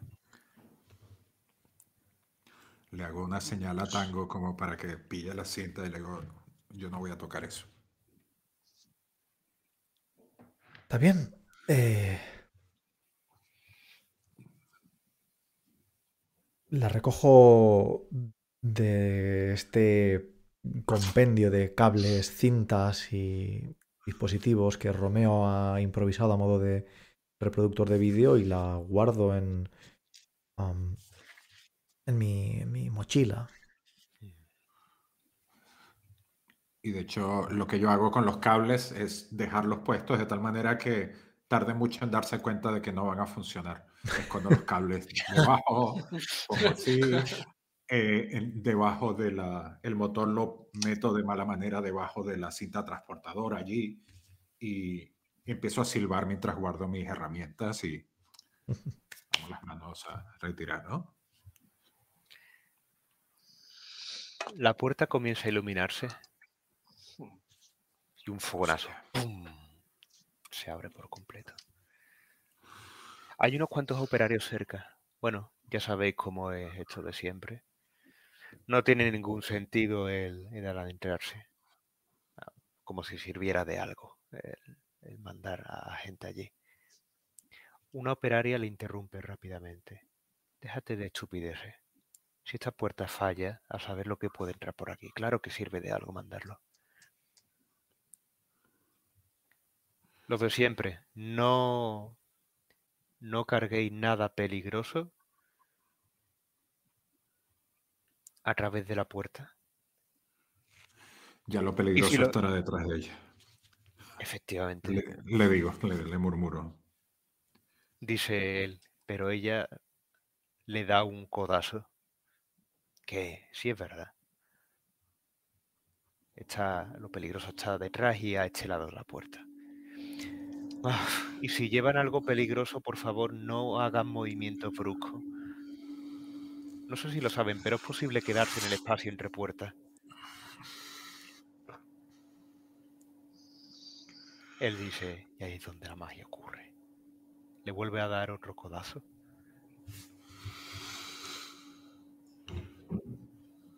No, no llevamos nada demasiado peligroso, ¿verdad, Romeo? Habla por Mm, y tú ves que él agarra su pequeña caja de chocolates. De hecho, es una, es una caja metálica, pero tiene pegatinas de, de, grupos extintos, de casi antigüedades. Eh, ves ahí iconografía bastante curiosa, una boca con una lengua mordiendo cosas. Hay, de todo, es, es un compendio casi infantil. Es un recuerdo de algún algo que habrá comprado en sus viajes a las tiendas de antigüedades. Y lo abraza y dice, no, no, nada muy peligroso. Y lo abraza un poco fuerte. Yo llevo bajo mi brazo al perro.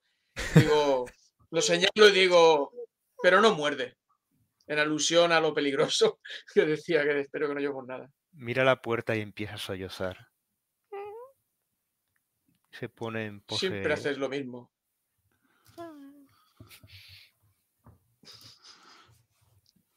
Te mira.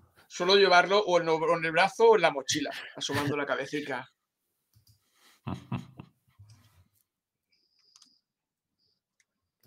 Vale, pues. ¿Todo dispuesto? Les comento, les digo a ellos, les digo, tiene sentido ante lo viejo de esta grabación que habla de cuánto tiempo tiene esta cabaña allí, que vengamos a uno de los portales más, más antiguos de, la organización. Espero que funcione bien pese a, a su antigüedad. Es primera vez que viajaré por él.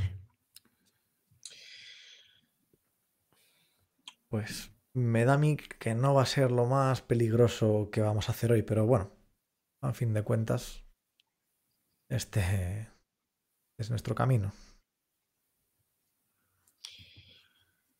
Ya me conocéis de misiones anteriores y sabéis mi parecer. Miro un instante al suelo, compruebo la bota, a lo mejor la froto un poco contra el suelo como desprendiendo algún tipo de suciedad que pudiera llevar. Dije, le dais demasiada importancia a buscarle una explicación a todo. Nuestra misión no es buscar explicaciones. Y entonces me adelanto hacia donde tenemos que dirigirnos, hacia la puerta. Tu perro se queda atrás por unos instantes y empieza a ladrar con violencia. Incluso saca los dientes.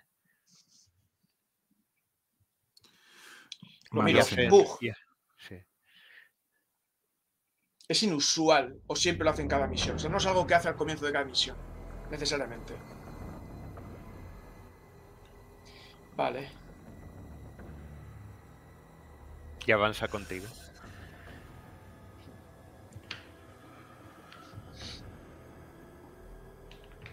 Y bueno, yo voy a pasar detrás de ti con las manos sobre la cabeza. Amén, hermano. Vamos allá. Y yo, como siempre, pues de último. Siempre me gusta, no me, gustaría ser el primero en, en, ser despedazado por estas portales. el consuelo del tonto. Así que paso, paso detrás.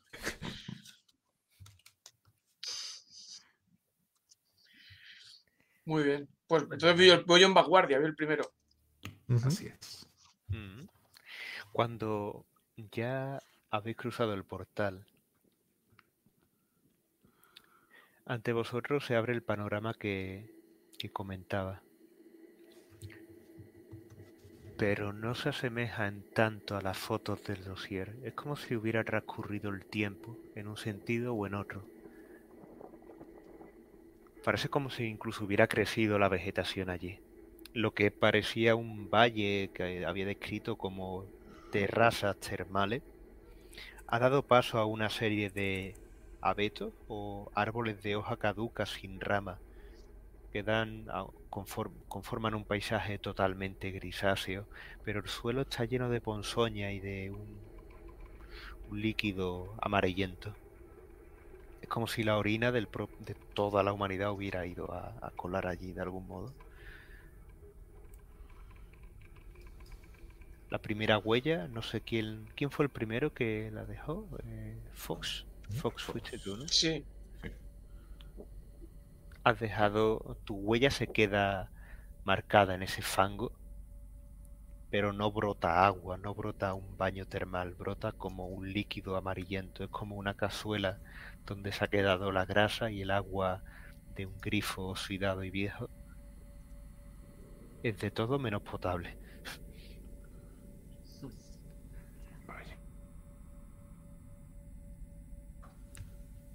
Y al final de ese valle está visible ese hay una pequeña hondonada y más allá un bosque que sí es frondoso en vegetación. Pero aquí es de noche. Está anocheciendo. Teo a nuestro alrededor buscando buscando algún señal de vida o de movimiento. Hazme una tiradita. Es de rasear, entiendo. Entonces tiras un de 8.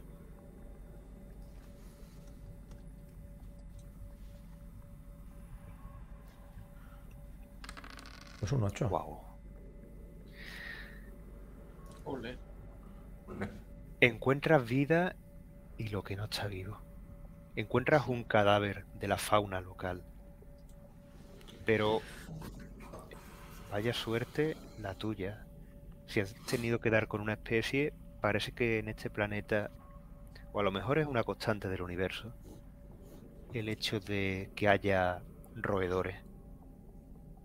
Encuentras un cadáver con pelo y la carne y los huesos salientes y un roedor saliendo de su interior, aprovechando y evitando el frío nocturno, pero también saciándose. Y con ese órgano entre sus manos, te mira fijamente. Y sus ojos por unos instantes se vuelven de otro color. Suelta el pedazo de carne que tiene. Y otros muchos salen a su encuentro, como una, una conferencia de suricatos casi prácticamente. Chicos. Empiezan a salir más. Cada vez más.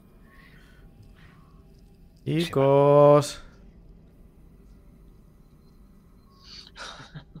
vemos, cuando nos percatamos de la voz de Tango, vemos lo que tiene ante él.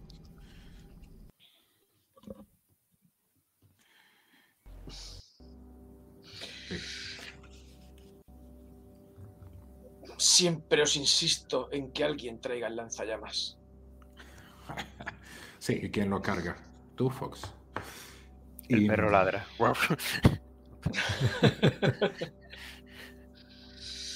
Vamos a Eh, ver, como tengan la actitud de Mira. balanzársenos. Fox, eh, quizás sean inteligentes, ¿no podías tratar de hablar con ellos? Seamos pragmáticos. No hay lanzallamas. Estaba pensando en las granadas que siempre lleva Romeo encima. Pero bien. Supongo que primero hay que Veo- probar con mi veo que talento. estás vi- exacto, veo que estás viendo mi, mi- mi maletín y te digo, no voy a desperdiciar una de mis granadas en estos. rollos. Siempre es prioritario o importante en cada misión optimizar nuestros recursos. Mm, Me adelanto hasta la altura de Tango y hablo hacia las criaturas. Me acuclillo para parecer quizá menos amenaza o estar más a su altura. Los observo, los miro fijamente a los ojos. De animales no tendré mucha idea, más allá de los documentales o la educación que haya podido recibir, como todo infante humano que se lo haya podido permitir. Eh,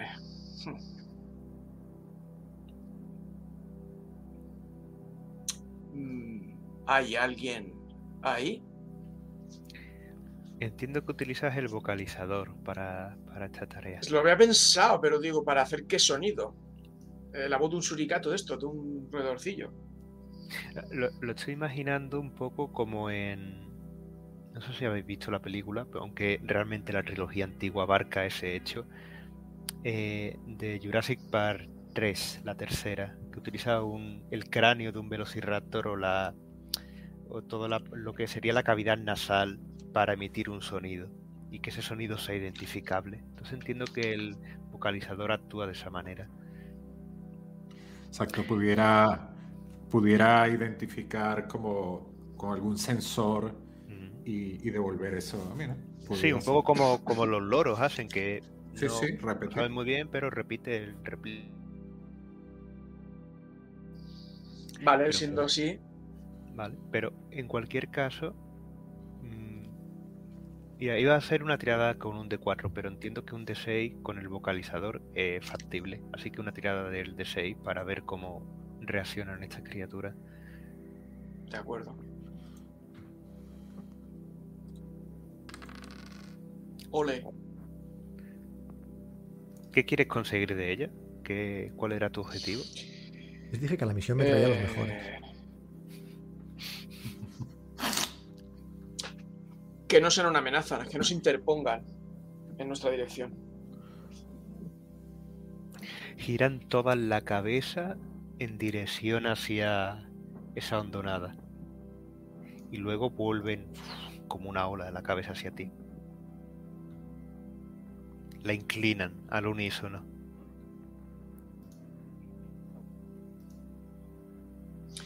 Y se tiran, miro y. se tiran por el precipicio. ¿What?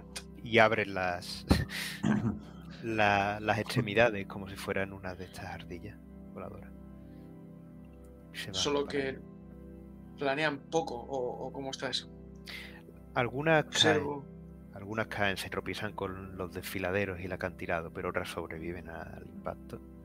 Se van a un montículo que hay en, en la costa y empiezan a devorarse entre sí. Madre mía. Vaya Fox, veo que tu conversación tiene el mismo efecto en estas criaturas que en tus compañeros de trabajo. Buen trabajo. Y lo golpeo las. ¿Pero qué les has dicho? golpeo el hombro ese. Que no supusieran una amenaza para nosotros. De verdad que no les dije que lo fueran para ellos mismos. Aunque agradezco su decisión. Tenemos el camino libre. Me pongo de pie. Desactivo el vocalizador. Bueno, ahora desactivo el vocalizador lo primero, si no, estaréis oyendo una voz eh, bastante extraña. Y te hago el gesto para que avances tú en primer lugar, Tango. Se te da mejor percatarte de rastros o de señales en el camino que a mí. Entonces, eh, supongo que deberíamos de ir hacia allí, pero bueno, veamos. Eh, avanzo, avanzamos eh, la expedición con, con todos los ojos posibles eh, y caminando hacia esa, hacia esa ondanada. Ah, Te, te el viaje digo. es te- largo. A pie, o sea, estimáis que en algún momento puede que sea necesario un descanso, podría ser una marcha forzada para llegar hasta allí. Con un vehículo hubiera sido fácil de, llegar en poco tiempo.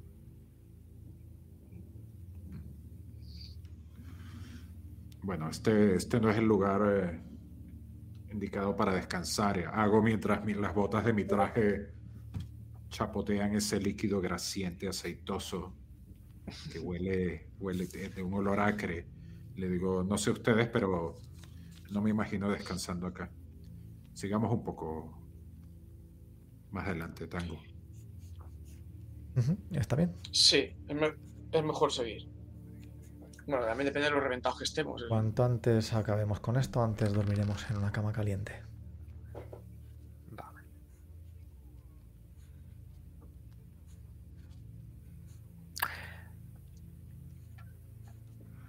La noche aquí es mucho más oscura que de lo que es habitual en la Tierra.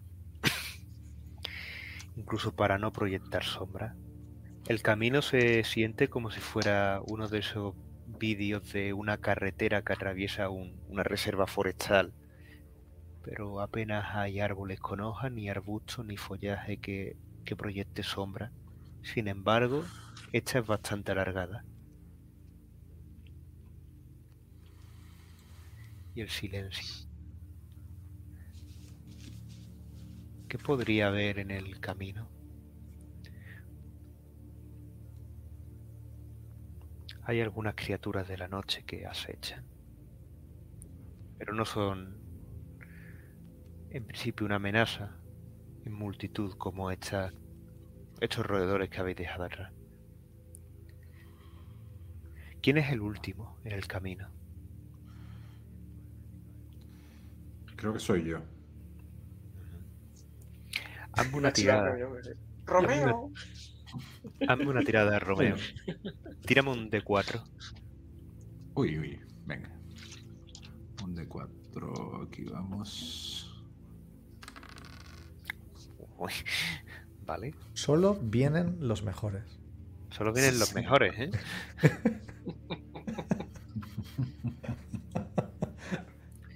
Tú lo logras ver a tiempo. Es algo reptante y zigzagueante, moteado y metálico. Pero el pobre de... No recuerdo el nombre, pero tenía un nombre. Se llamaba Pug, ¿no? O Pug. Ah, el perrete, pug. Perrete. Está nervioso. Es como si algo lo estuviera tanteando.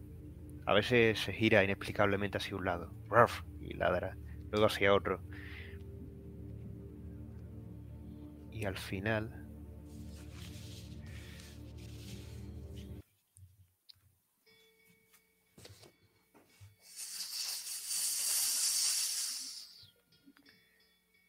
hay una enorme protuberancia moteada que se que atrapa por completo una de las, uno de los cuartos traseros, el izquierdo, Oh, saliendo y empieza a ladrar violentamente.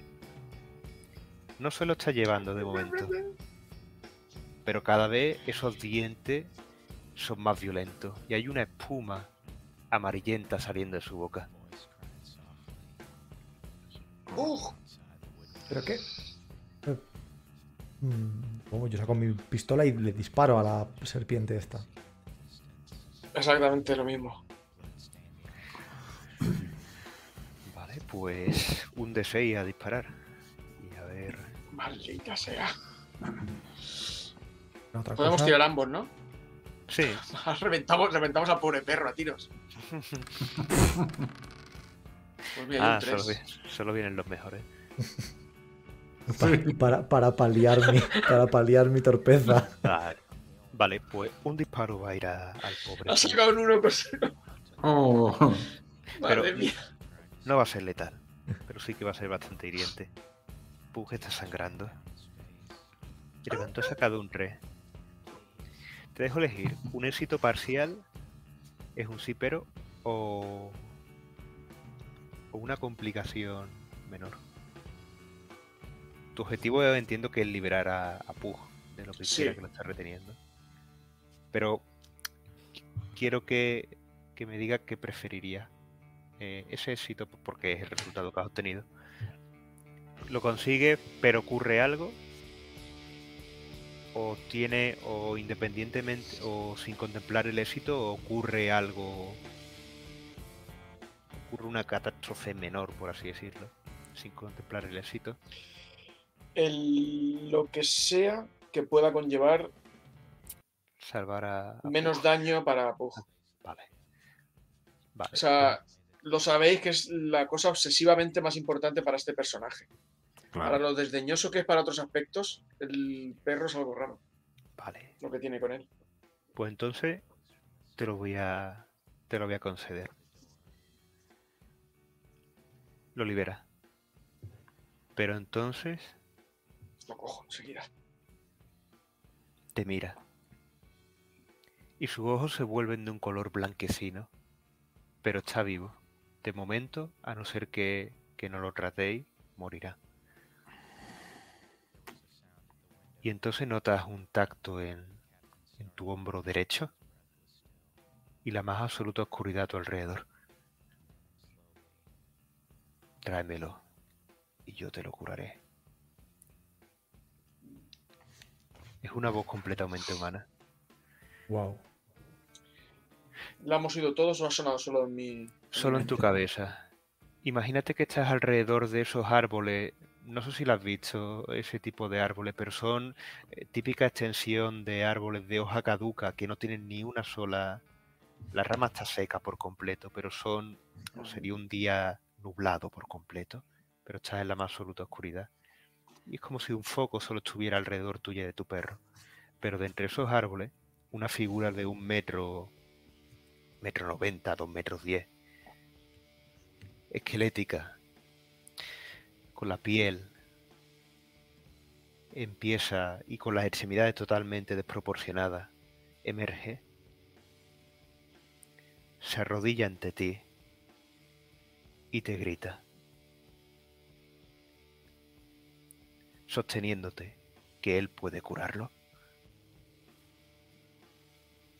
y su piel empieza a caerse. Y tú notas ese tacto y quema. Joder que sí quema. Es como napal cayendo por la mañana. ¿Dejas que te consuma esa sensación, ese bautizo en fuego, o intentas liberarte? Quiero liberarme por todos los medios. Hazme una tirada. Es un D4. Ok.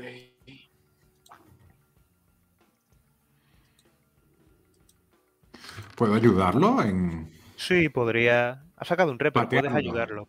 Sí, vale, porque yo lo que haría es como cuando alguien está electrocutado, que, que tú tratas de, dar un golpe, yo intento patear a esta criatura para ver si suelta a Fox. Ah, pero los demás la vemos, vale, vale, vale. Sí, la, la, criatura sí, pero esa visión que está teniendo no. No, exacto. Te veo a esta criatura agarrando a Fox, Fox tratando de soltarse. Mi primer instinto es, como veo que lo está quemando, es no tocarlo. Entonces lo pateo de un lado, para que, no para que se vaya de frente a Fox, sino como a un lado.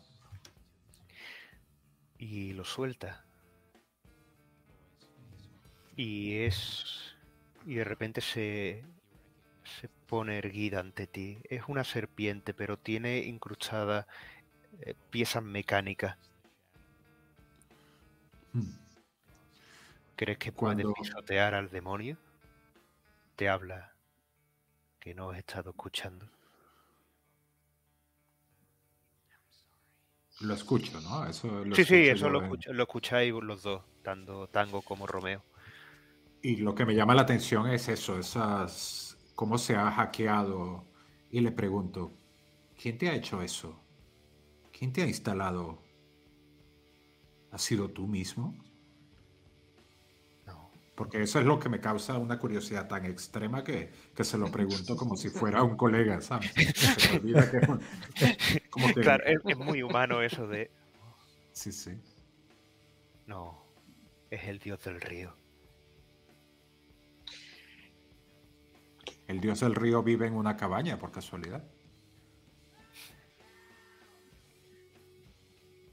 ¿Te gusta hacer preguntas retóricas? ¿Acaso nos han enviado para acabar con él? Puedo olerlo en cada feromona.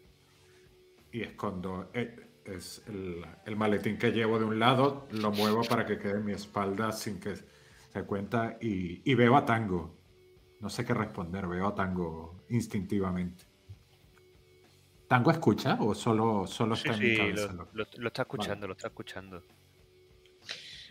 Vale, yo, yo voy a querer también hablar.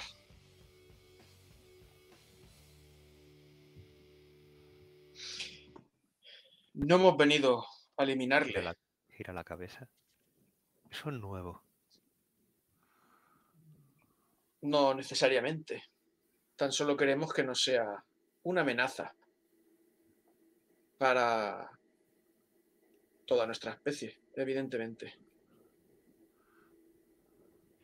Su extinción, su exterminio no es parte de lo que yo daría como compromiso. Sí la certeza de que no pueda venir Es sencillo. Bueno, eso y ahora que Curiapú y mi rostro se torna un poco psicópata en el sentido de decir su prioridad es hacer la misión y ahora ha puesto al perro por delante también. Pero bueno. Por supuesto estoy intentando engañarlo, es lo que se me da bien. Sí, Si un hace falta destruirlo, lo destruiría siete veces.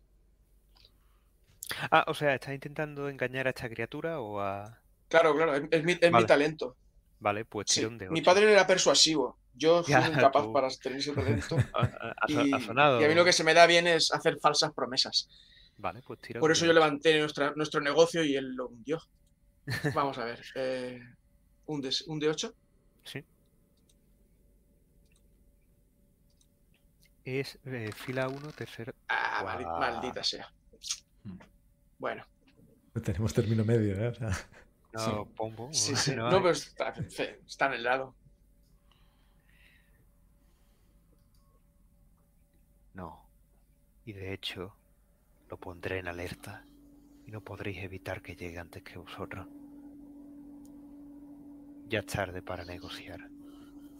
O para engañar su dominio. No puedes engañar al dios de río ni a su heraldo.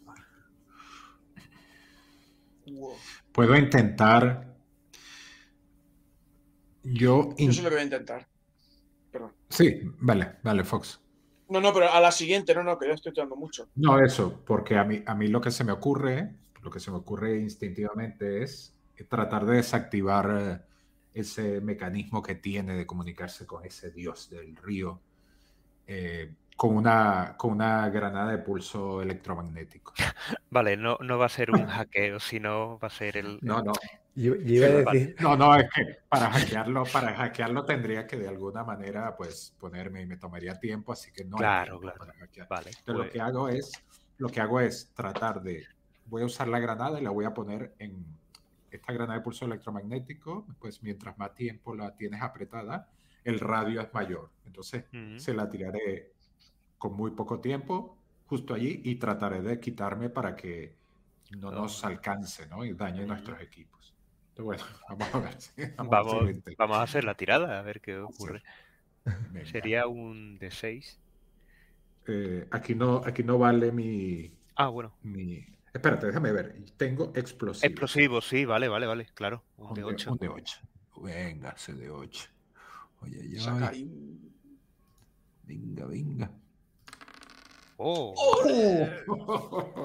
¿qué pasa con este? Este tirador está roto. No se jode con la humanidad, maldito género. Somos la especie más terrible del universo. Son todo monedas, ¿eh? es como 1-8. Pues, uno... ¿Qué te has creído, serpiente? Tú estás más abajo en la escala evolutiva. Y se, y se cae, su cuerpo cae por completo. Porque de hecho empieza como si le hubieran metido más cables de la cuenta y empieza a cisajear, pero abatida en el suelo, hundiéndose en la ponzoña poco a poco. Y el vocalizador. Trato que de recuperar, trato, trato de recuperar algunos de, de, su- de sus piezas, ¿eh? Ahí Scavenger. Se tira ahí. ah, Sí, ¡ah! Y, y la recupera. Y en ese momento, cuando tocas una, una de esas piezas, tu mente se. eh, creo que eras tú, ¿no? El que tenía lo de. Soy yo, soy yo, me Sí, desdoblo. sí, sí, me lo de la llave, la llave, la llave. Exacto. Y una Y lo que enorme hago pie- es que puedo sí. ver, ¿no? O sea, puedo moverme en ese espacio y Sí, de repente en ese espacio liminal, sí. remotamente, ¿no? Vale, perfecto. y ves como que hay otros agentes en, en ese espacio. Ah, entonces parece que no solo amenaza tu puerta, sino esta otra puerta. Sí, pero simplemente merecería la pena contenerlo. No creo que sea necesario eliminarlo. ¿Y qué ocurriría si pudiera acceder aquí y de aquí a otra puerta? Romeo se gira una de esas figuras etéreas hacia ti. Eres parte de este cónclave. O de este caminar entre mundos. ¿Qué es lo que haría alguien como tú contra un dios? Yo como es la primera vez que, que encuentro a alguien en estos paseos eh, por esta zona, me, me quedo impactado y, y le pregunto, ¿tú también has sido infectado? ¿También tienes la llave? ¿Cómo estás aquí? Bueno, nuestra especie puede caminar entre en, en estas bajas dimensiones. De hecho, nacimos en las propias bajas dimensiones y nos expulsaron y nos volvieron a meter. Es una historia un tanto trágica, cómica al mismo tiempo, pero lo cierto es que pertenecemos a ella, de pleno derecho. ¿Qué, qué quieres hacer con este portal? ¿Por qué quieres abrir este portal? No, no, no, no, no, no, no. Solo quería plantear si tiene algún sentido tan siquiera pretender evitar que este di- dios del río Ah, no pueda acceder. O tal vez incluso encuentre un modo de acceder a ello. No sé, alguien tan nihilista como tú me, me- me- suscitaba curiosidad saber qué opinaba de todo esto. yo... Un enorme droide emerge por allí de las dimensiones interiores. Es como un gusano de las arenas, pero versión robótica. Y se posiciona con esa boca y esos ojos azules. Deja de incitarle una respuesta. Él tiene que buscar su camino, como hicimos todos aquí. Y, y mi personaje lo que siente es, se siente, se siente acorralado, siente como que alguien quiere, quiere sacarle una verdad que él no está dispuesto a... De hecho, teme, teme que alguien haya, haya entrado y violado sus secretos y se pone muy nervioso. Y, y- y- y- tiembla, de hecho tartamudea, porque empieza a pensar, ¿cómo puede saber esta persona? ¿Lo sabrá? ¿Estará amenaza- ¿Será esto una amenaza? Y, y empieza a buscar hacia los lados y empieza a temblar como, como sabe que calmando su respiración a veces puede escapar de este espacio, trata de calmarse, pero su respiración está muy acelerada y le cuesta muchísimo. Así que lo ve, lo ves tratando de, de poner sus brazos a los lados, cerrar los ojos, pero sigue escuchando esa voz. A partir de ahora te van a acompañar en, en la misión, como una voz, como ese, ese punto ciego en el ojo, tal vez. En efecto, cuando vuelvo y eh, esa bruma desaparece y esa- eso, eso difuso empieza a ponerse nítido y empieza a encajar allí las siluetas de mis compañeros, los olores, vuelven los olores de este, de este lugar, el olor aceitoso. Puedo ver, es como, como cuando, como cuando, ¿sabes? Cuando te tienes agujetas que No, es esa sensación cuando, cuando tienes como se te duerme una parte del cuerpo y sientes allí, pues eso lo sentí en la mente, ¿no? Ese hormigueo que no puedes deshacerte de un lado y escuchas esas voces a lo lejos. De hecho, por adelantar un poco, dado que ya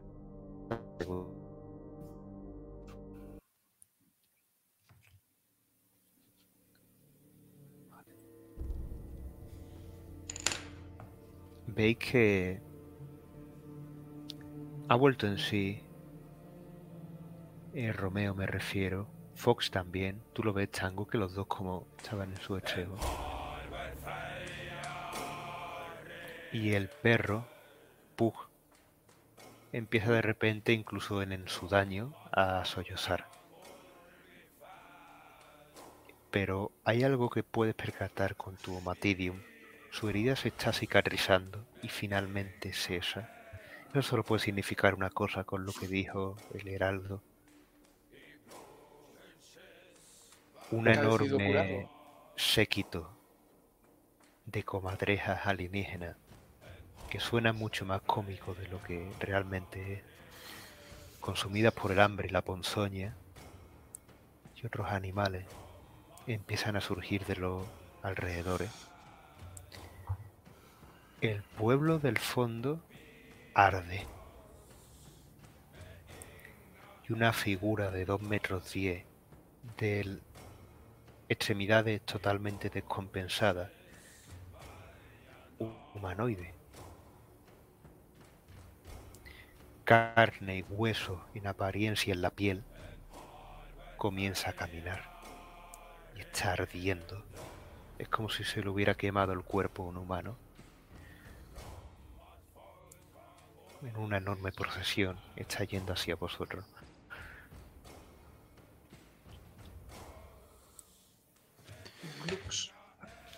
Aquí creo que esta puede ser nuestra última misión, chicos. Hago mientras retrocedo lentamente, abrazando mi maletín. Yo voy a tratar de perderme en este de bosque de árboles sin hojas, arropado con la oscuridad y con la pericia y que me da el oficio, busco de no sé, huir tangencialmente al camino para alcanzar una posición más ventajosa y poder quizá eh, entrever qué es lo que viene con más detalle. Vale. Haz una tirada de bueno, en principio no habría ni tirada porque estás a una cierta distancia, te daría tiempo a esconderte. Que habría dicho que sigilo era una de tus pericias. Sí, por eso te digo, sí que me interesaría quizá ir mm, avanzando hacia ellos. Con un poco de suerte puedo... Tienes un mitidrón y la visión térmica también te puede ayudar en la oscuridad. Puedo, puedo entrever qué es lo que viene y puedo comunicarlo, ya que tenemos un comunicador a mis compañeros. Eso, todos tenéis un comunicador. Eh, ¿A cuánto estamos de esa casa, de esa cabaña? ¿Podemos rodear a esta, esta procesión para llegar? a unos 500 metros. La procesión viene de frente, pero está ese bosque en ese valle extraño de manantiales y tierra y fango y lodo y esa cabaña de madera. Les diría, les diría a los chicos, eh, es riesgoso, es un camino peligroso, pero obviamente, digo señalando a esta extraña y bizarra procesión que viene por nosotros, eh, se nos acaba el tiempo para, para cumplir esta, esta misión. Incluso para salvar nuestras vidas, diría. Romeo, te copio con información de los objetivos en dos minutos. Y la, el camino y empiezo a andar eh, por la oscuridad hacia, hacia la procesión. Mm. Fox Pug te pone una de sus patitas sobre tu brazo y te mira. Tiene los ojos llorosos. Voy a dejarlo en tierra. Y... Puede que no salga de esta. Pero tú puedes saber, salir. Debes salir. Permanece aquí. como llevo luces en mi equipo de supervivencia, pues le, dejo una para que quede al menos en una zona iluminada y ya que proceda según su parecer. Le hago una caricia. Viendo, a, a, Fox, antes de irme, me acerco a ambos. Eh, en mi mano izquierda, un guante grande eh, desencaja una, una pieza que saca cuatro pequeños rotores. Es mi dron con unas cinchas metálicas, eh, lo paso por debajo de las patitas del pobre perro, eh, quedando compacto en su espalda. quedando compacto en su, en su espalda. Eh, este guante en mi mano, muevo un poco los dedos y los ventiladores empiezan a girar. y sin ir más allá de esto, me dirijo a Fox y le digo, tranquilo, si alguien sale de aquí va a ser él. Bueno, pues en la arrogancia de Fox, su casi aristocrática, su burguesa desprecio que suele haber siempre en su tono y sus miradas, ves ahora algo totalmente distinto, que probablemente no hayas tenido ocasión de ver. Allí había una honesta pena de solo de pensar la posibilidad de perder al, animal y como que le has ofrecido la cura contra el cáncer para su madre, por así decirlo. Le has ofrecido eh, el pedazo de pan al niño hambriento. Y como si no me importara, una vez más, con las manos sobre, sobre, la, sobre la nuca, me pierdo por el bosque y digo, bueno, Fox, ve ensayando tu discurso. Esta vez creo que tus palabras nos van a salvar o nos van a matar. Ahora te cuento qué es lo que viene. Y me interno. sí, tú es como siempre. Desaparece ya lo que debas. Me activo el vocalizador y empiezo a avanzar hacia Romeo. Yo, mientras tanto, lo que estoy es, me estoy manipulando un poco mi, interfaz porque quiero ver como con esta realidad aumentada que tengo eh, temperaturas. Quiero ver cuánto de nuestro campo de visión y del camino están bloqueando estas criaturas. Quiero saber si estamos completamente rodeados o hay... ¿Por qué no te conectas a mi visor térmico? Perfecto, lo que hago es eso. Mientras tú vas andando, con esas dos informaciones creo una, especie de, holograma tridimensional con lo cual puedo navegar como un Google Earth y me muevo y veo, veo ahí todo. Y hay un punto candente que es el dios del río. Y lo cubre prácticamente todo. O sea, es como una enorme señal que distorsiona todo alrededor de calor. Wow. Mito los datos de las frecuencias a Fox para que pueda afinar su modulador vocal con los lenguajes adecuados.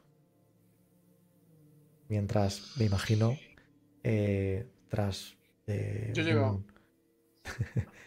detrás de un, de un árbol con una corteza gruesa, mientras la marcha va pasando y avanzando hacia mis compañeros. Se detienen, de hecho, entiendo que el único que ha avanzado hacia la cabaña ha sido Tango, ¿no? Entonces llega a una altura del camino donde podéis ver perfectamente que, esta criatura de, músculo casi al exterior en la piel mide 2 metros 10. Y eso era una visión totalmente acertada. Y os observa. Sus huesos se reclinan algo de piel y pelo se le cae del cuerpo y se detiene por completo y os señala.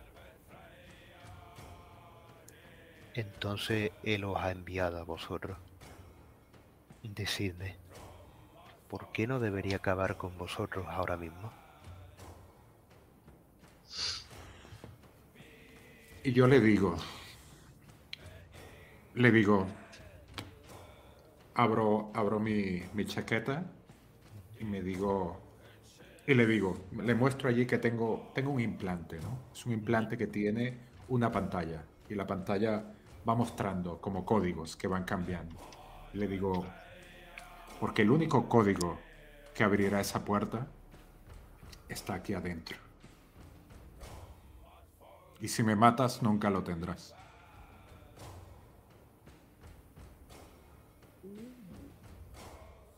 Nada de improvisar, Romeo. Recuerda lo que habíamos acordado. Nada de improvisar. Me le quedo viendo.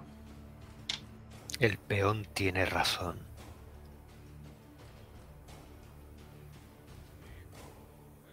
Hay cosas que no se pueden sacar del corazón de un ser humano. Pero por suerte yo ya tengo más de alienígena que de ser humano.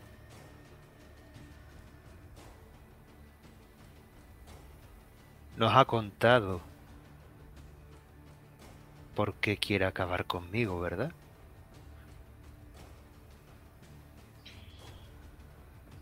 No tenemos ni la más remota idea. Voy a aprovechar este momento de conversación para avanzar hacia la cabaña. Voy a tratar de llegar a esa cabaña. Vale. Pero desde luego es mucho de nuestra especie en ti. Has construido una auténtica pesadilla en este lugar para aterrar a quien quisiera que viniera a enfrentarte. No está mal, bien conseguido. Me recuerda a ciertas proyecciones antiguas que he tenido ocasión de ver. Apresar.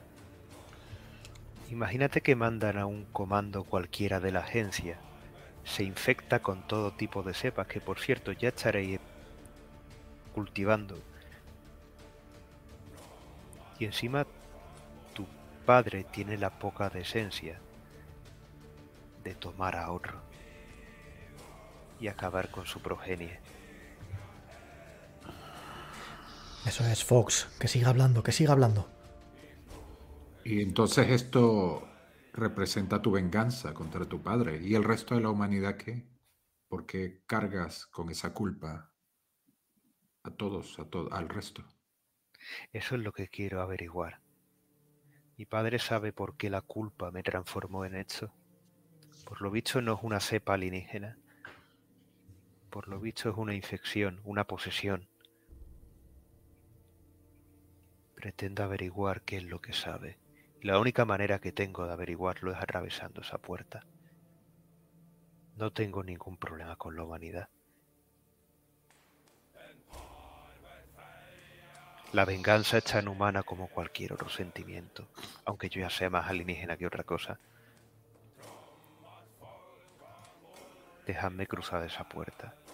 Y prometo que tampoco le haré nada al pequeño perro. Pero la agencia hoy va a perder a dos agentes. Y si todo se...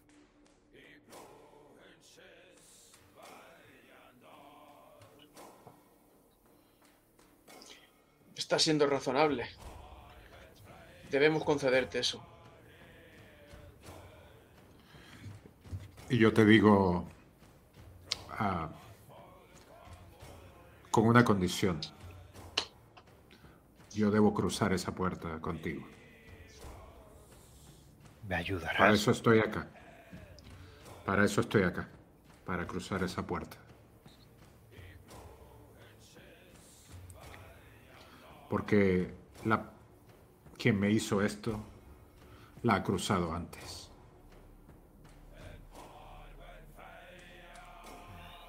Compartimos la venganza entonces. Está Así bien. parece. Así parece. Me ha, me ha descolocado mucho Romeo aquí. Pero mucho. César no cruzó el Rubicón solo.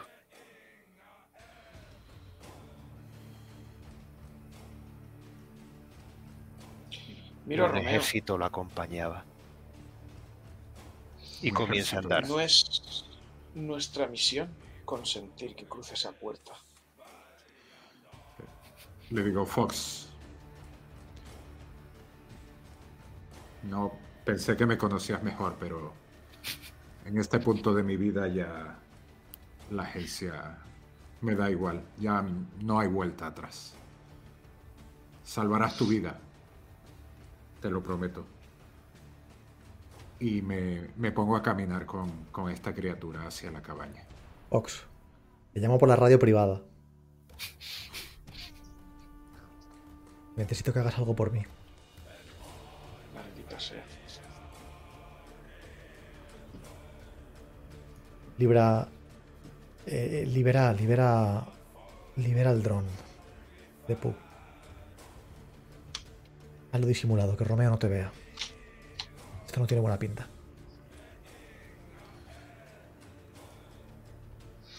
¿Que lo haga yo? Y yo no estoy ahí. O sea, tengo que ir corriendo para... Ah, vale, vale.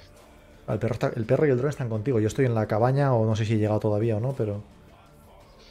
Ah, yo pensé que había Vale. mandado como el dron a salvar a Sí, Sí. yo, yo pensaba que había mandado al perro a la puerta. Ah, no, no, la- yo entiendo que el la perro... No, no, el dron está al lado de Fox eh, con el perro allí. Ah, vale, vale. Yo también, yo también había La, pensado lo mi intención era como ponerle el llevado- chaleco salvavidas por si el barco se hunde, pero hasta que el barco no se ah, hunda... vale, vale. Ah, vale, vale, vale. Vale, pues siendo así, eh, Ah, Perdón, perdón, me expliqué mal. Disculpa. lo suelto. Sí, lo, lo saco. Y te comento, digo, no puedo consentir eso. Y comento algo. Debería descerrajarle un tiro a Romeo y usar los explosivos. Tenía un plan, un atisbo de plan. Podía funcionar. De hecho, Pero de hecho tú, ves que, tú ves que la mochila, yo he dejado la Lo ha mochila. hecho imposible. Fox, si, Solo me llevo ¿Ah, el- sí? si consigues cargar una de esas bombas en el No, no, pero espérate, me llevo, mis- me llevo los explosivos, pero dejo todo lo que humanamente me hacía falta, comida, provisiones, me da igual, solo me llevo mis bombas. Ven que me despojo de, incluso me despojo de mi casco y todo, voy así como muy entregado, caminando con esta criatura. Si consigues cargar una de esas bombas en el dron Fox, tendremos una oportunidad. Tendrá que dar las granadas. Los explosivos dice que los lleva. Sí, sí, dejo todo menos los ¿No, explosivos. Sí, sí, O en sea, efecto. Que como mucho alguna granada de las que llevara. Bueno, tú tienes si un me arma, pero las granadas, las granadas me las llevo yo. ¿También? Sí, sí, es que es lo único que me llevo. Yo quiero entrar en ese Ah, portal vale, vale, y, vale. usar, y usar estos explosivos para consumar venganza. Eso es lo que yo quiero. No queda nada de eso. ¿Qué, qué es lo que quieres hacer entonces, Fox? Que no ha quedado. Estábamos eh, hablando de la posibilidad de, entiendo, de usar el, el, fosco- el, El dron, ¿no? ah, el dron con los explosivos. Bueno, Exacto, pero nadie, hay nadie, ha dicho, nadie ha dicho que estos drones no tengan. Un imán. No, no sé. O- o- no digo, o sea que, por ejemplo, es, es- era un dron solo de reconocimiento. Yo, por ejemplo, no sé. No, Romeo, la bomba, o sea, la bomba tiene que ser la tuya. Claro. Otro tema es que quizá, quizá el dron, eso sí que tiene sentido, tenga un pequeño bracito con una pinza o a lo mejor un pequeño Eso. imán, alguna cosa así. Exacto. eh, eh, eso es. Pero Eso la sí. bomba, la bomba Romeo la has traído tú. Y bombas.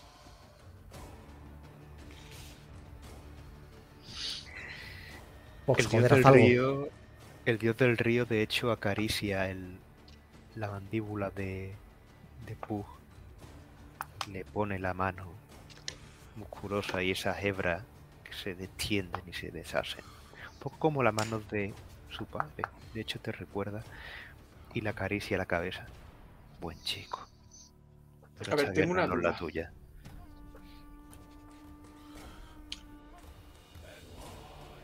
Y la duda la voy a preguntar directamente, el personaje. Romeo, ¿qué pretendes? ¿Qué vas a hacer?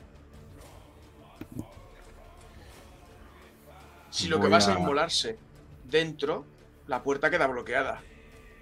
Bajas para la humanidad, una, un humano, una unidad de Romeo. Bajas para la entidad alienígena, no sabemos si muere, pero no puede venir por esa puerta. Misión cumplida. El dios del río te pone la mano y te y, y mira hacia tu pistola, Romeo.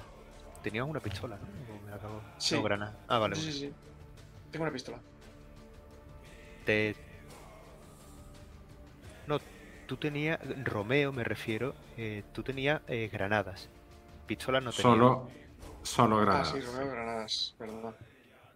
Las mira y mira a Fox. Y te pide una. ¿Quién? ¿Fox me pide una a mí? No, no, no, no, no, no. Yo no puedo interactuar por, por Fox. Ah, vale, Por vale. el dios el- del río sí. Me pide una granada. Sí. No puedo permitir disidencia entre los míos. Un pilotito verde parpadea en el dron. acabo de conectar la visión remota y estoy viendo esto. Yo te digo, y yo te digo, mi trato no incluye dañar a mis compañeros. Tómalo, déjalo.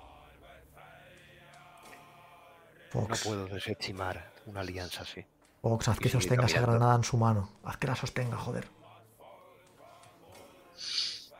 Pues me abalanzo para cogerle y que no pueda eh, desprenderse de la granada. No, de Ahora hecho, que le no. quita la anilla, explotamos los dos ahí. No, Sí, no, ahora no. tomar por culo. Vale. Yo le, yo le digo que no, ¿no? Pero forcejeáis. O, o es lo que tú Sí, entiendes. sí, yo me, yo me voy a balanzar. De hecho, necesitamos la granada, necesitamos explosivos. No se lo está llevando todos. Vale, pues Está actuando por propios intereses y no está actuando por la misión como prioridad. Me abalanzo por él a quitarle lo que necesitamos para volar la puerta. Y cuando eso sucede, no activo, activo el dron con el imán a toda potencia a ver si consigo. eh, Vale, pues aquí va a haber tiradas enfrentadas por, por las tres partes. Esto el sistema no lo contempla, pero lo que voy a hacer es un D6 por cada uno y quien saque el resultado más alto decide. Con Vale. lo que suponga esa tirada de resultado. O sea, es el completa los huecos de la regla. Lo rompimos. ¡uh! Dem- Vale, democracia, el que, el que más saca decide. ¿Un de 6? Venga, Sac- Un poquito la pajita más larga. Sí, un D6. D6, Ouch. Un D6. Venga, ahí va el D6. Venga, el 6. No. Bueno, Oh, Bueno. siempre ganan los buenos. Entonces, eh, Cosino o Draven, eh, eso ya queda entre vosotros dos, qué es lo que queréis hacer. A mí me gusta lo que planteaba Cosino con respecto a Tango y el dron. Es decir, que yo- en el forcejeo, lo que yo le ayudo es a que consiga él, eh, le he facilitado a que, a que el, el dron aspire la- el explosivo, lo agarre el explosivo y se lo lleve en su vuelo. Y cortando el. Ya a partir de ahí que diga él. Sí, sí, y cortando el viento con el sonido de una mosca, como un el dron uf, desaparece por encima de la comitiva en dirección a, a Tango. Que, que por cierto. ¿El perro no- iba ahí todavía o no? Que por cierto no sé dónde está. No, no, el perro lo has, des- lo has- lo has soltado. Vale, ¿Lo vale, vale, vale. Sí, Vale, sí, sí. pues tú acabas de llegar a la cabaña Tango y está ese dron con, con las granadas. Y en el interior es una cabaña prácticamente humana. Ha sobrevivido como puede. Pero eso sí, dentro suya hay una puerta. Una puerta como la que habéis cruzado antes. ¿A dónde lleva? Ah,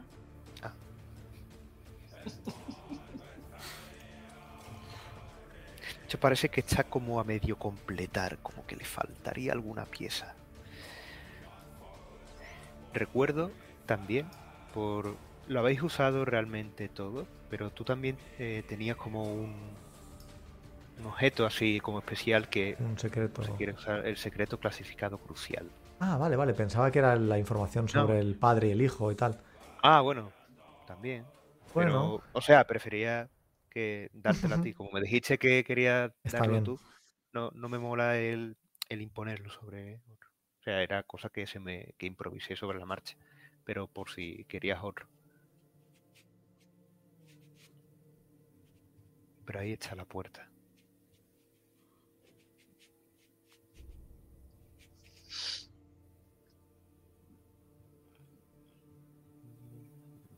Pues.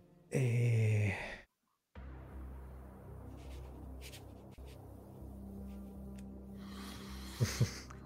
em, vamos. ¿a qué espera? Vuélala. eh, Sí, de momento voy a. Voy a colocar el explosivo en la, en la puerta. Eh, no reparo en mi alrededor y casi trabajo como si fuera un funcionario. Pongo la bomba con mucha calma, apenas presto atención a Fox, el cual ahora ya apenas me interesa, eh, y, y armo esa- ese dispositivo. em, Fox te avisa, Fox te avisa que ya hemos, hemos echado a correr. Yo, yo he echado a correr y me- no sé qué hace el dios de, del río, pero yo he echado a correr hacia la cabaña. El dios del río está atravesando la puerta. Mm, qué rápido La-. La puerta en la que tengo yo la bomba. De la No, no, no. La, Ah, vale, vale, vale. Digo, la otra, la por la que habéis entrado vosotros en este lugar. Y cuando los mecanismos eh, lo suficientemente finos de este mecanismo de, de explosivo no me permiten utilizar mis guantes de cuero, los retiro para tener mm, mayor sensibilidad. Veis como mis manos están quemadas y los huesos eh, se ven, la piel se me cae. Como de la misma manera eh, que se le caía a la persona que nos ha enviado aquí.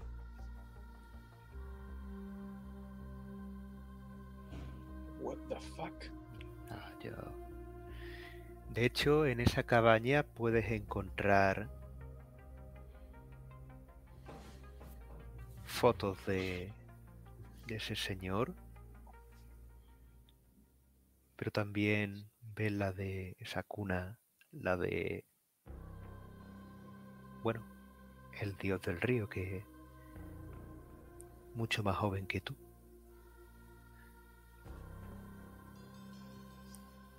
Pero Y en esas... compartís una, una familia bastante peculiar y una afección bastante llamativa por el deterioro de la piel.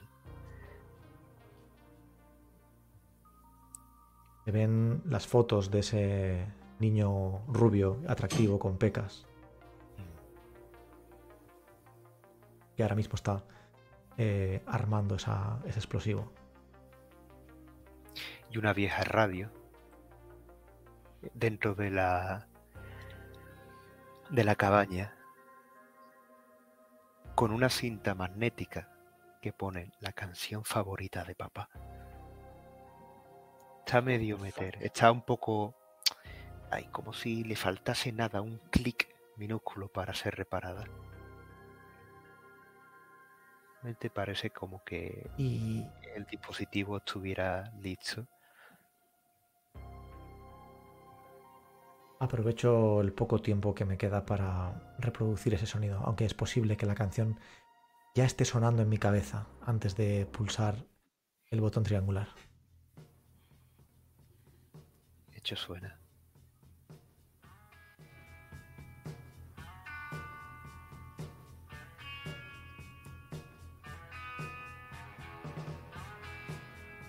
Empieza a sonar ese ritmo de guitarra tan antiguo. Y cae una fotografía que estaba colgando, de hecho. De alguna forma, hay fotos de, de vuestro padre en Vietnam, en un lugar muy similar a este, y de algún modo, con anotaciones detrás de la foto, habla de de dejar una familia en lo único que conoció como un hogar. Y mientras que el temporalizador de tu mina marca 10 segundos, esa información está ahí. Pero ese, ese mecanismo electrónico de activación de la mina ha activado la puerta del interior de la cabaña. Todavía te queda un tiempo, 10 segundos, para dar un paso al frente hacia ese hogar, hacia lo que se le fue arrebatado, a él y a toda vuestra familia. 10 segundos. 9, 8, Pongo la mano sobre 7, el pomo, 6, 5, 4, lo suelto, doy la vuelta y salgo andando tranquilamente. Le das la espalda. Dos. Uno. Y mientras sales de esa cabaña, todo explota detrás tuya. Kaboom. Una película. Michael. Michael Bay. Mientras me enfundo los guantes y veo a mis compañeros aparecer, supongo. A Romeo y a Fox llegar. Y ves que me arro- yo me lanzo de rodillas al, al piso y, y- y toco mi frente con esa, con la tierra. De ese. Yo os busco una sonrisa. Dos palmaditas en el hombro. Es trabajo, Romeo. Volvamos a casa. Me toco la cicatriz y digo, yo no tengo casa ya. Tango, ¿qué es lo que no entiendes de eso? Y me quedo ahí como en shock. Vale. Pues. ¿Qué había ahí dentro? ¿Qué viste? Una Esto puerta. sería un poco la, pregunto. la, la escena post-crédito. Exacto, ¿no?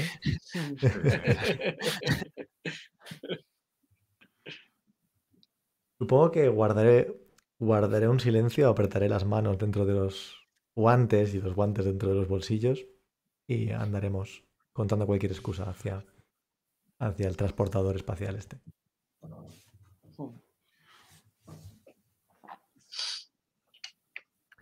Vale. Molt bé. Muy bien.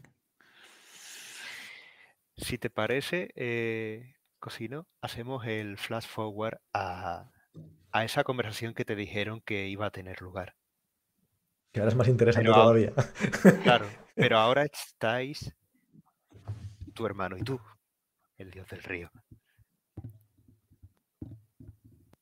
Te dijimos que ese no era el plan. Pero bueno, supongo que todas estas cosas ocurren hasta en las mejores familias. No lo había pensado, pero ¿y si es buen momento para que los alienígenas dominemos la agencia?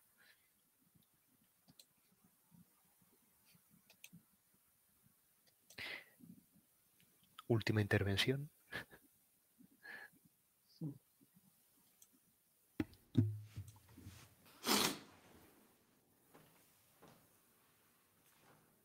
Haz lo que quieras.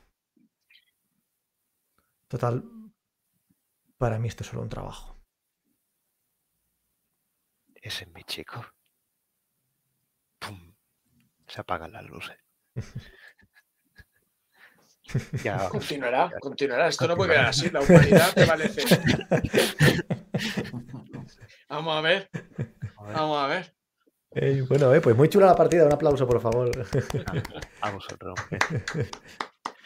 curioso, es curioso. No sabré si estaré en la cárcel o qué, o si mis compañeros se guardaron el secreto. No lo sabré jamás. Muy bien, muy bien, chicos.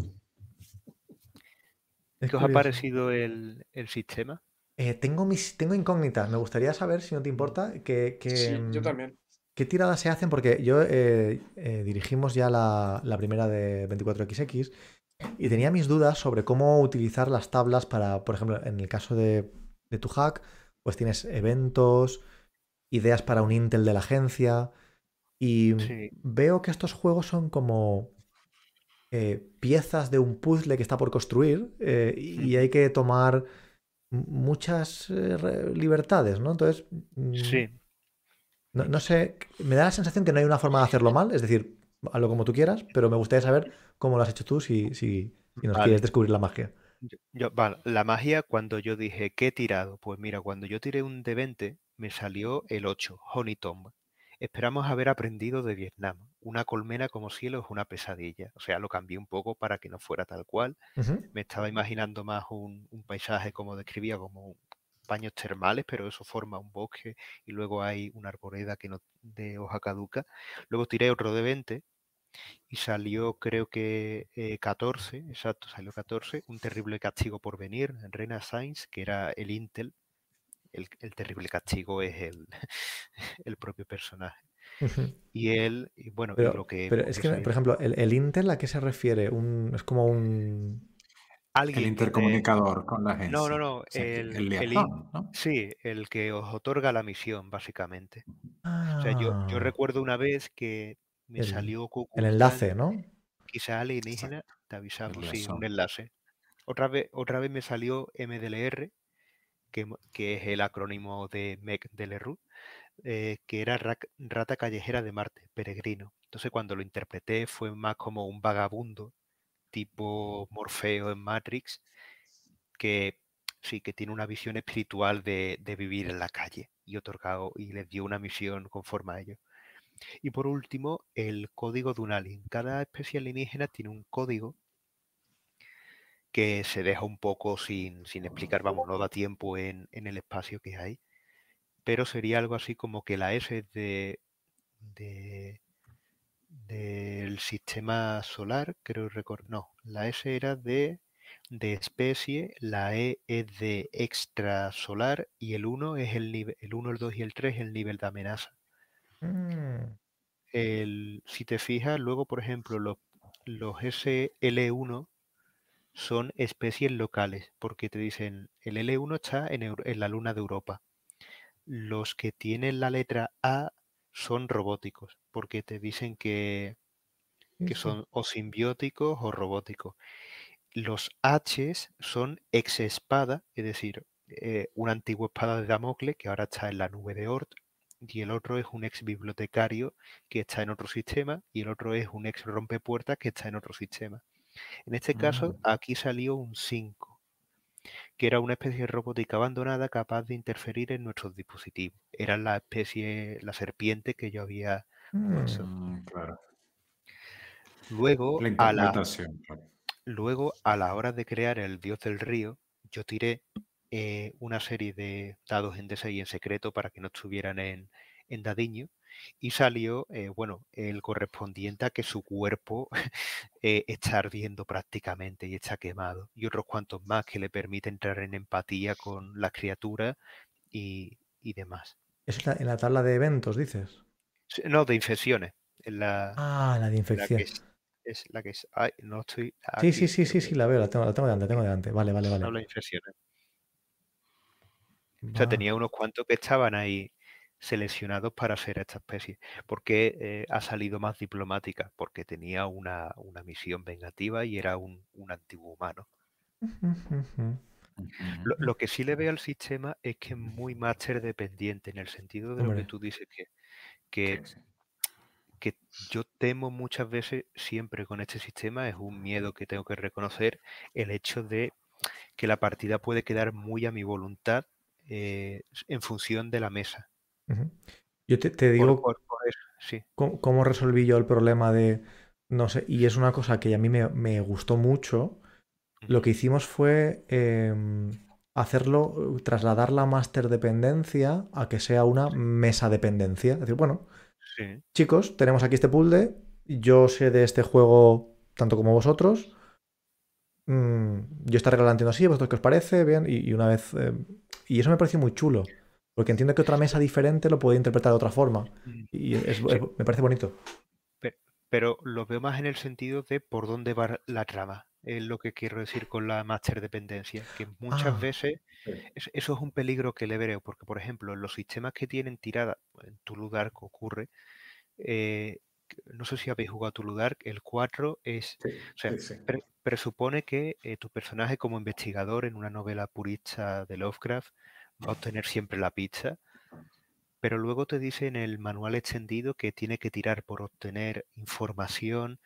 Hay ciertas contradicciones y luego mm, creo que es muy exigente para el máster en dos líneas. La primera es que el 4, el 5 y el 6 son éxitos, el 1, el 2 y el 3 es conseguirlo por la mínima, pero entonces aquí vienen los problemas.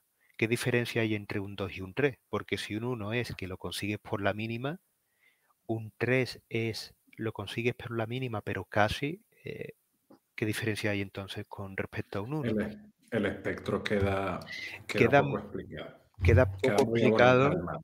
El Y además 4 que tienes es. que dar, tienes que dar tú como máster con el espectro. Tú tienes que generar Sí. como esas cinco o cuatro opciones todo el tiempo. Y, es y esa es la parte es, es muy, del- es muy exigente y entonces yo lo que veo es o te preparas todas las pistas de antemano y tú creas esa escala de resultado o realmente no hay ningún misterio que resolver. Lo tienes, tienes que construir una historia de- del género que quieras explorar, pero entonces todo vale. Y, y por eso digo que es muy máster dependiente en el sentido de el resultado es lo que el máster quiera. Eh, aquí creo que la regla mejor porque el 1 y el 2 es un desastre, el 3 y el 4 es un repliegue y el 5 más es un éxito. sin discusiones. Aquí los dados, no sé qué ha pasado, que era como una moneda. Entonces era muy fácil. Pero un 3 y un 4, pues por eso preguntaba, ah, por ejemplo, Dreivan cuando lo del perro, ¿qué prefieres? Quiero que me lo digas tú, que eres el que ha propuesto el objetivo. Eh, acertar, o sea, eh, tener el éxito parcial o que haya una consecuencia. Y no lo consigue. Entonces, claro, aquí creo que la regla mejor, pero siempre veo, y es un temor mío al dirigir el, yo estoy dominando mucho la historia y simplemente estoy lanzando balones para que me los devuelvan, pero no estoy poniendo la pelota en juego. Entonces es un, una de, lo que estos sistemas a mí me, me provoca, pero lo disfruto si, si la propuesta entra. Sí, a mí lo que me mola, lo que me mola del sistema es que expande un poco sobre algo que a mí me gustó mucho de Ghost Echo, que es el hecho de que tú como jugador no tienes, eh, o sea, defines como pivotes, como unos pivotes eh, centrales, y a, lo largo de la partida tú puedes tirar de ellos y rellenar los espacios. En Ghost Echo era una sola palabra, básicamente, y tú de ahí tirabas. Y acá... El nombre, eh, ¿verdad? Sí. Exacto, el nombre que era el, Y aquí, pues tienes un par de habilidades eh, que tienen ese D8 especializado. Entiendes que hay otras que se heredan de... Y un D4 para las que no tienen sentido. Y a base de ahí es todo lo que necesitas para tirar. Eh, expande un poquito el equipo, pero, pero rápidamente puedes eh, estar montándote en una clase muy temática, eh, muy, muy cerradita, que, que tiene una sinergia ya eh, delimitada interesante con los otros jugadores. Y no sé, me gusta mucho eso, o sea, que expande, ya no es lo minimalista que son sistemas como Ghost Echo, y que además cada 2400 te marca sus clases. Por ejemplo, en esta clase me gustaron mucho, hay otros que son otro estilo, eh, y así va, ¿no? Eh, entonces, no sé, a mí me, obviamente es un framework muy rápido para montar partidas. Sí, claro, exige, es un ejercicio para el máster duro, pero me sorprende, bastante resultó. Me sorprende mucho lo que comentas, Antonio, ¿eh? te lo prometo. Em, también es que yo no, lo había visto como tú y, me estás abriendo también un poco los ojos. Claro. E, eso es el Odamantium. ¿Cómo se llama? El, claro, digamos que tú, lo que tú has hecho de alguna forma ha sido, como tú bien decías, ¿no? Tirar los dados y luego tener una actitud muy activa, esperando eso, ¿no? Como lanzar el balón, recogerlo y continuar con la marcha. Yo la que dirigí yo, sí que es verdad que no era este hack, era, era el primero de la, de la, serie original, y lo sentí justo lo contrario. Me sentí como, un, como director en la parte reactiva eh, con la munición de las tablas. Es decir, los personajes iban a una parte, eh, pues podían hacer lo que quisieran. En el momento en el que van a conocer a un personaje, perfecto, algunas tiradas, eh, y improviso en tiempo real, en función de las tiradas, digamos, cristaliza la, la, la, imaginación sobre el resultado de las tiradas y me daba ese, resultado que fue, que fue también muy, muy interesante. Claro, aquí también depende de cómo estén construidas las tablas. Mm. Va, a dar una opción. ¿No sentiste que estaba forzado como máster tú? O sea, sentiste que más bien a ver, eh, los jugadores colaboraban mucho. Yo reconozco que a mí me va, me va mucho la marcha. O sea, yo soy, yo no preparo nunca nada, a mí me gusta muchísimo improvisar. Eh, y el sistema te ayudó, o sea, lo sentiste compatible con. Yo es donde me siento cómodo. Sí, lo sentí, lo sentí muy, muy, muy cómodo. Mm. Y que es verdad que lo que te digo, claro, que la, es que la propia construcción de las tablas, a lo mejor este, este hack tuyo no hubiera tenido esa propiedad, así que es verdad que este, este hack, las tablas determinan el, el, la gran visión, no, la pequeña, no, no te da un aspecto para un, para un NPC o te da un... No, no, aquí estamos hablando de del todo. cada uno claro. Mm. Pero también se puede usar en el sentido de eh, tienes una herramienta del máster que es la de siempre, introduce problemas, tienta la suerte. Entonces, puede, eso es un espectro amplio. Puedes meter a, un, a otro agente, puedes meter a un Intel, puedes meter a otra especie alienígena. Una partida que jugué era una diplomática en un espacio neutral en la raza humana, entre agentes de la raza humana, enviados de una especie alienígena, que eran como algas sintientes, y una especie robótica. Y tenían que decidir sobre cómo hacer un reparto de un territorio histórico en el sistema solar. Entonces, ahí se formó un, un, conflicto de rápido y se dio respuesta, incluso de hecho, sin, sin, haber metido yo elementos de ambientación, un poco como al origen de la agencia. Entonces fue como, eh, pero ahí vi que yo simplemente suelto la granada de, de la ambientación, la mesa lo coge y lo persigue. En otros 24XX es cierto que hay muchas tablas. A mí me gusta más que sean, eh, por ejemplo, pongo mucho más empeño en que los nombres sean más evocadores para que ya con eso te diga, pues mira, tu personaje va a ser, o sea, si, si estoy llamando a una gente el, el espada de Damocles o el caballero del santo contacto o el bibliotecario ese chat, ya te estoy diciendo no solo la función, sino cuál es el tono. Y cuando encima en la tabla te estoy diciendo que es importante para tu agente qué postura toma la agencia, ya te estoy diciendo cómo quiero que interpretes a tu personaje. Sí, sí, sí, efectivamente. he, abierto, he abierto que jugamos, que es el primero de todos, claro. Aquí las tablas son agentes. Entonces hay agentes con sus particularidades y tal. Eh, locations, o sea, lugares. Mm. Eh, how the session start, cómo empieza la sesión. Rumores. Entonces, e, ellos les tocó que todo era una simulación, entonces el malo malísimo eh, estaba haciendo una simulación y ellos, eran eh, los outliers de la distribución normal, entonces quería eliminarlos y ellos vivían en un bucle, cada vez que morían volvían a empezar y vivían todo otra vez de la misma manera y tenían que ir cambiando. Entonces era muy fácil de, vale, pues ahora cambiamos y vamos por otra parte, perfecto, hago una tirada, pues mira, os encontráis a Bloom, que es no sé qué, no sé qué, y, ¿sabes? Y te, y dabas esas herramientas para, para la improvisación. Lo que quiero decir es que es curioso que un mismo framework, en función de cómo se construían las tablas, puede evocar a un tipo de dirección y juego o, a otro. Es muy interesante. Sí, más o menos tablas, pues al final tienes ese factor de no puedo aferrarme a nada de lo que haya construido. Y otra cosa, Antonio, el, como glosolalia puede dar eh, cosas de tantos espectros. Puede ser uno con mucha acción, puede ser uno, como tú dices, que sea simplemente una discusión diplomática. Eh, o, temas más de investigación, más de... O sea, veo que el espectro es muy alto también. O sea, yo, de hecho puse como, como en la página de Ichio, tengo puesto como fuentes de inspiración, Solari, Stalker, Fiasco, Alien, eh, la Fundación SP, el videojuego de Swapper, Horizonte Final, que es una película de terror que a mí me traumatizó de pequeño, y Expediente X. O sea que... Más amplio, ¿no? Ahora, eh, el, doble filo es que cuando estás creando un personaje, por ejemplo, mi personaje, ¿no? que es explosivo, hackers, dependiendo de para dónde tire la aventura, puedes correr el riesgo de que ese personaje, hmm. sus habilidades sean completamente eh, Dungeons and Dragons. Tu personaje, tú estás seguro de que muchas de sus habilidades van al tipo de aventuras que va a correr. Claro, aquí puede que si no sabes a dónde los derroteros que va a tomar, puedes que te topes con que las habilidades de esa clase que escogiste mm. no vienen mucho cuento, ¿no? Y vas a tener que tirar con tus D4 y D6 o algo así. O sea, que es el único riesgo de eso, ¿no? Mm.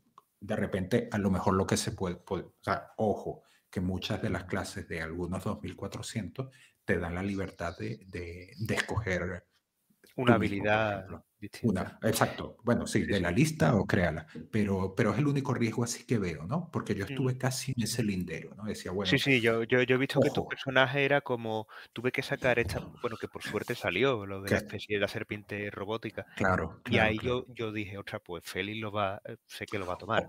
Bueno, pero y, lo del, y lo del vídeo también. Exacto, pero eso, eh, pues no, ambos pueden ayudar, o sea, puede venir la creatividad del jugador y del máster que le tire algunos balones, pero es lo único así que veo, ¿no? Al final es aquello de que cuando, de cuando tienes un martillo todo te parecen clavos, claro. Mm. Y que luego eh, partidas planteadas así, que lo, que lo que se espera es que la narración sea más compartida y demás, exige ser flexibles por todas las partes, sí o sí. Eh, si, por ejemplo, mi personaje era, se daba el caso sobre que es el, puro diplomático, el de conversar. Llegamos a un espacio alienígena y lo que salen son unas criaturas. Si hay un máster interpreta, en su cabeza dice, no, no, estos son roedores, esto es imposible que se pueda conversar con ellos, no sé qué, pues está escapando la posibilidad que tiene mi personaje de actuar. Es decir, hmm. que, el, que el, propio estilo de partida te marca un poco el, el cómo debes luego un poco masterear. Y luego con lo, con lo, que decía Félix, Claro, yo es que parto de, también de eh, qué queremos jugar esta tarde. Porque el qué queremos jugar es qué género queremos jugar. Pues moriré investigación. Bueno, pues si es investigación, pues va a haber detectives, va a haber gente más de tipo del tuyo, eh, de espionaje, de tal, de sigilo, de estas cosas. Eh, pues mira, no tengo ganas de investigar. Hoy quiero una cacería de aliens. Pues oye, ya tenemos el género. Lo digo como manera de evitar Creo, creo que esa sería la solución. Claro, esa sería la el, solución. que el máster tenga que estar haciendo encaje de bolillos para ver cómo saco situaciones en las que un diplomático o un, o un, infante de, marina pueda pegar tiros aquí, es más establecer previamente cómo se quiere jugar, qué, qué cosa que, no, y que no choque con las tablas tampoco. O sea, que depende del juego, no, haya no sea un 2400 que las tablas sean demasiado estrictas, porque ahí entonces independientemente del tema, las tablas te lo pueden tirar abajo. Creo que con Glosolalia no pasa porque como es muy evocador, yo creo que el tema que tú decidas lo podrás calzar. Pero yo he leído otros 2400 que las tablas son un poco más... Ah, yo, he vivido un momento en el que me he visto plenamente en una partida de terror. sí, bueno, la, grabación de Tom Waits.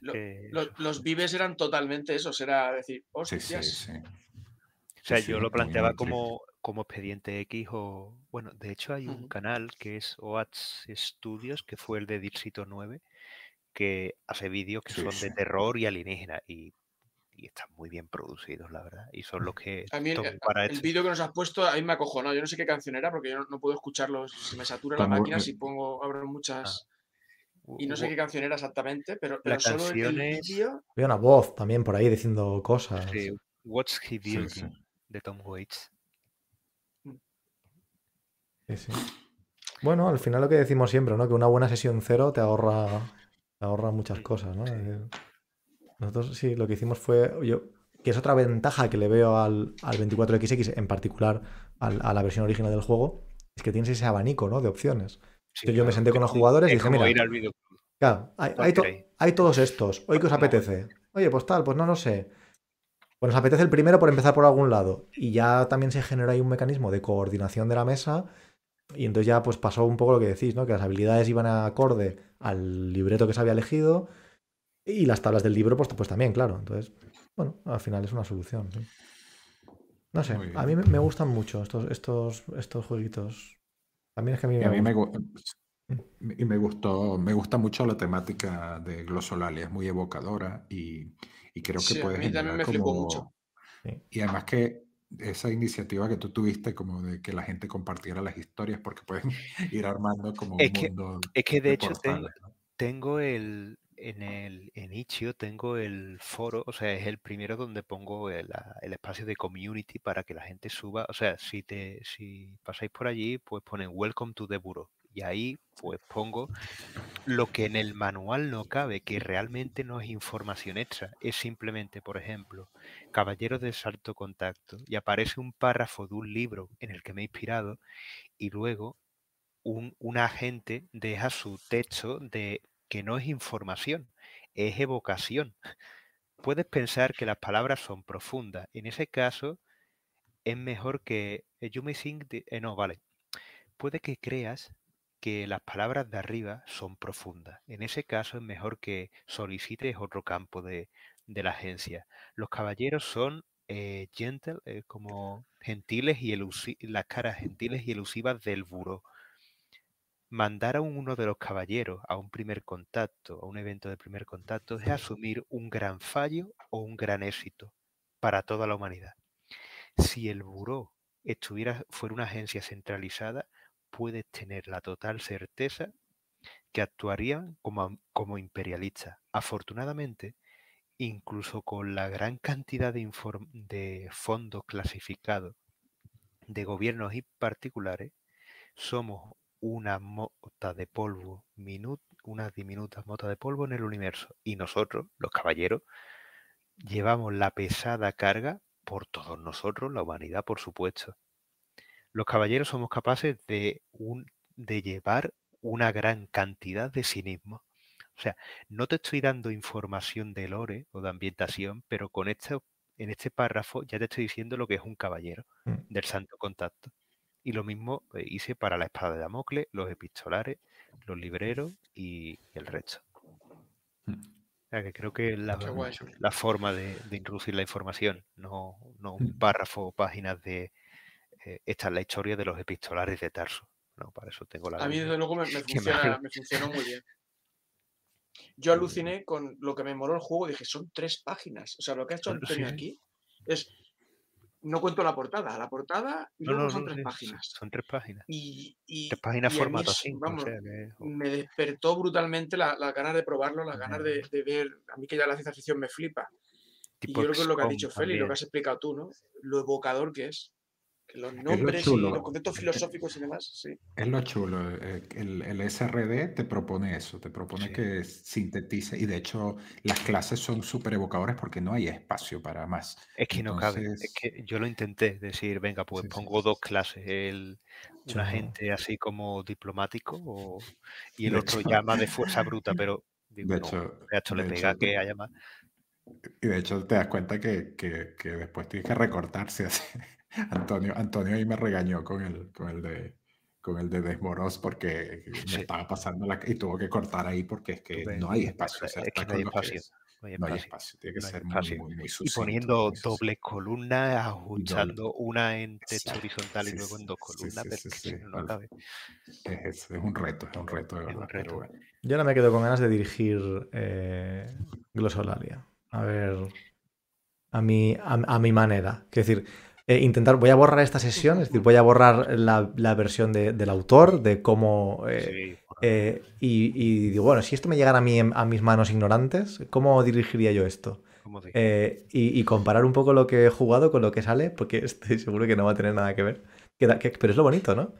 y, Ahora me quedo, me quedo con las ganas. Ya, ya organizaré algo, a ver si, si encuentro a quien engañar. A, ver si puedo jugar. A mí, me, a mí me ha picado también bastante. que siempre. Ah, pues yo no, no, te quería poner en el compromiso, pero por supuestísimo estás, estás invitadísimo, Antonio. Eso faltaba. si, si, lo, si, lo, pones en el Discord. Sí, sí, eso faltaba. Vale, bueno, buscamos, buscamos huecos de agenda, sí. Y cuando has comentado lo de sesión cero, pues, oye, si queréis, probamos también o Precarious World, que es el de género surrealista, o el mundo precario, que sería una sesión cero de decir lo de, oye, ¿qué género queremos jugar? ¿Qué ambientación ah, queremos jugar? Ese, también me, moló viene mucho. viene, viene, en la caja. Yo sí me gustaría probarlo. el Precarious World me ha hablado súper bien y, me molaría probarlo. Eh, Estás tu casa. y, Edgar, y Edgar puso a la orden también el, el, de, la, el de la torre. El, que, de la torre. El, Battle Royale. Que, Ese no lo probado, fíjate. No. Bueno, em, dijo que en lo que tuviera un tiempo nos los dirigía. perfecto, perfecto, genial. Y, y eso, eh, si básicamente lo que como yo lo veo, hay como dos slots que nos vienen bien a todos, que es este de los miércoles, que es un poquito más corto, porque es de 10 a 12 o una, que son un par de horitas. Y si no, podríamos buscar de organizar algo de fin de semana que nos podamos tirar cuatro horas o si consideras que es un juego más eh, que merece más recorrido o un poquito más de espacio, mm, que es donde solemos comunicarnos o encontrarnos todos. Más allá de eso, proponer una partida un lunes por la tarde, pues bueno, se puede intentar. Chicos, eh, ¿hacemos, ¿hacemos un estrellas y deseos para despedir o, creen que ya un poco lo cubrimos? No, ¿cómo, lo ven? A mí siempre me gusta el feedback, pero nuestro, nuestro director, hoy, no soy yo el director. Es verdad. a, mí, a, mí, me mola, ¿verdad? Vale. sí, vale, Por mí, guay. Vale. Ahí no he tomado notas, maldita sea, estaba demasiado metido en. Em, yo voy a hacer la, como somos pocos, voy a hacer la estrella compartida miserable, que, que, siempre, que siempre digo, eso está prohibido, a mis partidas no lo hagáis. Luego, nos, regañas. Y, me pongo rojo y grito, les insulto, pues yo, yo voy a hacer eso. Entonces... humanos. Eh, para Draven, eh, mi estrella va para ti, porque creo que ha sido algo que ha sido bastante evocador y que puede ser, ser imitable y que pueda inspirar a otros. Eh, el giro que le has dado al pequeño obsequio inquietante, convirtiéndolo en un animal em, y, tenía de repente, joder, si lo que hubieras traído hubiera sido un pergamino, que la serpiente se lo hubiera comido, no le hubiera importado a nadie. Pero que fuera un perro nos ha puesto todos en el, en el, no sé, como en la misma página. Y me ha, gustado muchísimo ese... He jugado con ese factor y con Antonio en Twitter. He jugado mucho con ese factor. con la psicología del máster. ¿Por qué crees que el, el, bicho, el dios del río le ha dicho buen chico y el perro no ha dicho ni mu? Y el giro me lo ha dado Antonio a mí cuando he visto que estaba dispuesto a matarlo. Ahí he dicho, qué cabrón que, que, se lo carga, que me la ha colado. Exacto. No puede ser de esa clase de máster tan cabrón. Exacto. Para, para Romeo, lo que más me ha gustado, Félix, creo que ha sido de lejos el personaje más creíble. Yo reconozco que a mí mismo me cuesta un montón en estos juegos donde es un sprint tan corto, donde tienes que construir el personaje, el personaje imaginártelo y buscar cómo sería. Y creo que como tú lo haces, tío, a mí me inspira un montón. Y, me gustaría aprender, aprender de, mucho de ti en ese sentido. Joder, gracias, y, Antonio, eh, pues bueno, es que es todo. O sea, me, joder. Desde el juego eh, me ha gustado mucho el, el sabor que tenía la partida. ¿no? Yo esperaba que íbamos a jugar a disparar blasters eh, y el sabor ha sido súper... Explotar bombas, joder. Súper súper especial eh, y a mí personalmente me, has inspirado y también voy a intentar voy a intentar imitarte si, si se me da la, oportunidad. Y más allá de eso, pues que te hayas dignado a venir aquí a dirigirnos la partida a cuatro, a cuatro miserables. Así que muchas gracias. Eso, y el deseo, pues el deseo eh, queda abierto, ¿no? En la mesa, lo que hemos hecho, quizá poder coincidir más veces. Exacto, claro. Yo, yo voy a dar, yo no voy a hacerlo el acto miserable que acaba de hacer Cosino. Hombre, es que no te lo consiento, es que no te lo consiento. Eso no se puede hacer. Porque a Cosino, lo elogio cada rato, a Antonio también, pero se la voy a dar a, a porque me moló mucho jugar de nuevo con él, porque me gustó aquella Roll for Shoes y, y, me quedé con ganas de jugar con él, así que hoy, y hoy no me, no me, no me ha decepcionado. Me, me encanta cómo construir los personajes y jugar con él me gusta, así que le doy mi estrella y deseos, que hostia que Antonio nos muestre sus juegos por acá más seguido, porque las cosas que diseña me parecen guapísimas. Así que es eso, que, que pueda volver al Discord y bueno, jugar más dirigido juegos de él. Ese, es mi deseo. Bueno, pues yo como, como Félix no voy a ser tan miserable de hacer ahí peloteo a todos, que eso es, muy fácil. Eso, es de, de, ser escoria. sí, sí, sí.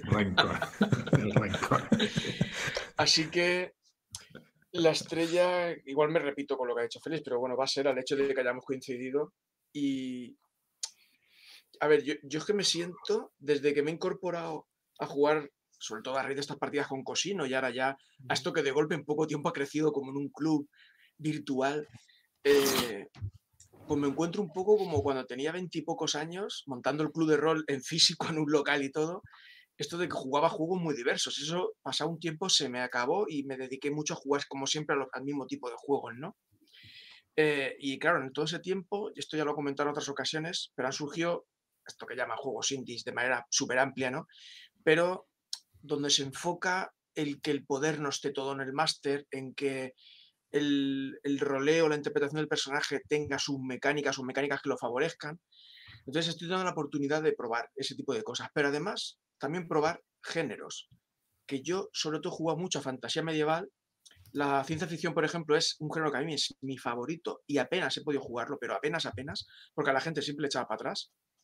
Eh, y a mí el hecho de decir una partida de ciencia ficción, que además luego se ha tornado en una como de terror, que yo soy muy de meterme, a mí ese vídeo solo ya me acojonó, digo, era como maldita sea, maldita sea, otra de esas putas criaturas que te controlan la mente y que te pueden meter tus pesadillas, atacarte con ellas, o sea, yo me he metido totalmente en la partida, eso me ha flipado mucho.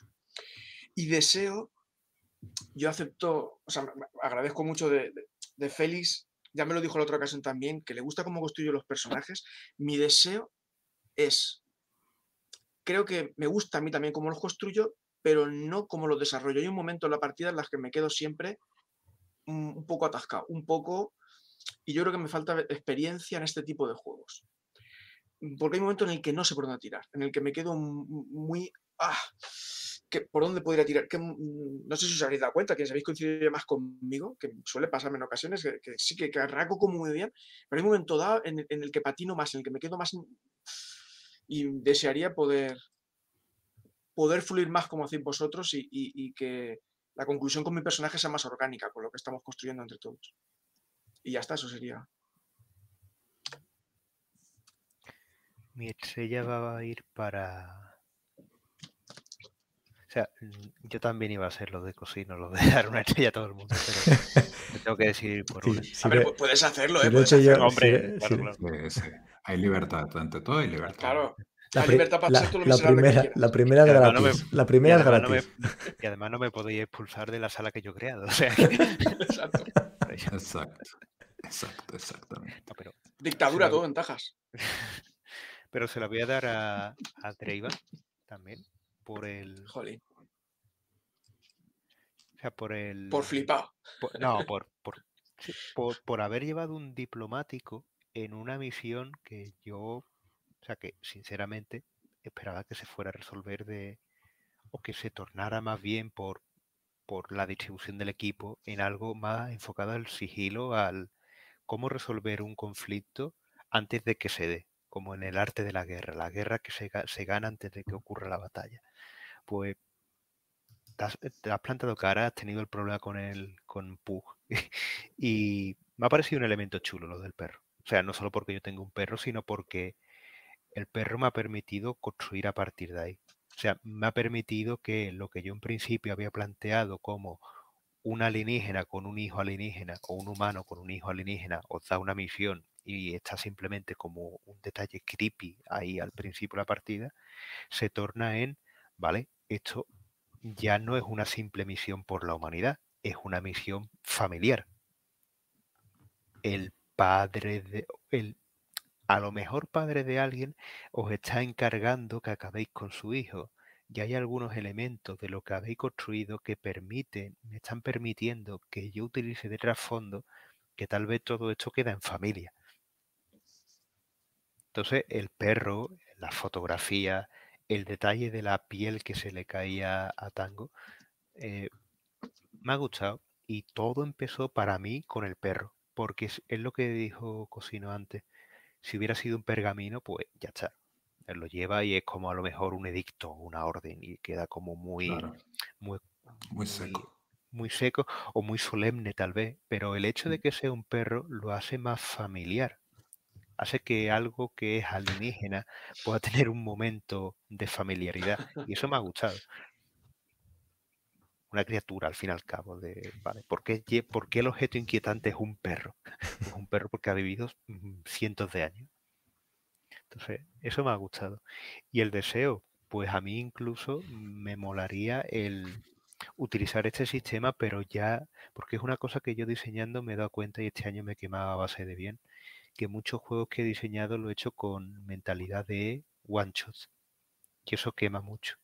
Entonces, creo que eh, los 24XX se prestan, de hecho, por, por el propio apartado de mejora, a jugar varias aventuras. Se le presta un pistoletazo de salida, pero luego, mm, oye, ¿qué, ha ocurrido con los personajes? Sí, de hecho, gracias a las tablas, ¿no? Que las misiones varíen y nosotros el que jugamos. Obviamente no, tiene, no tiene el avance, pero si no te importa ese hecho de que tener y mejorar, sino vivir aventuras diversas, no, no importaría mucho.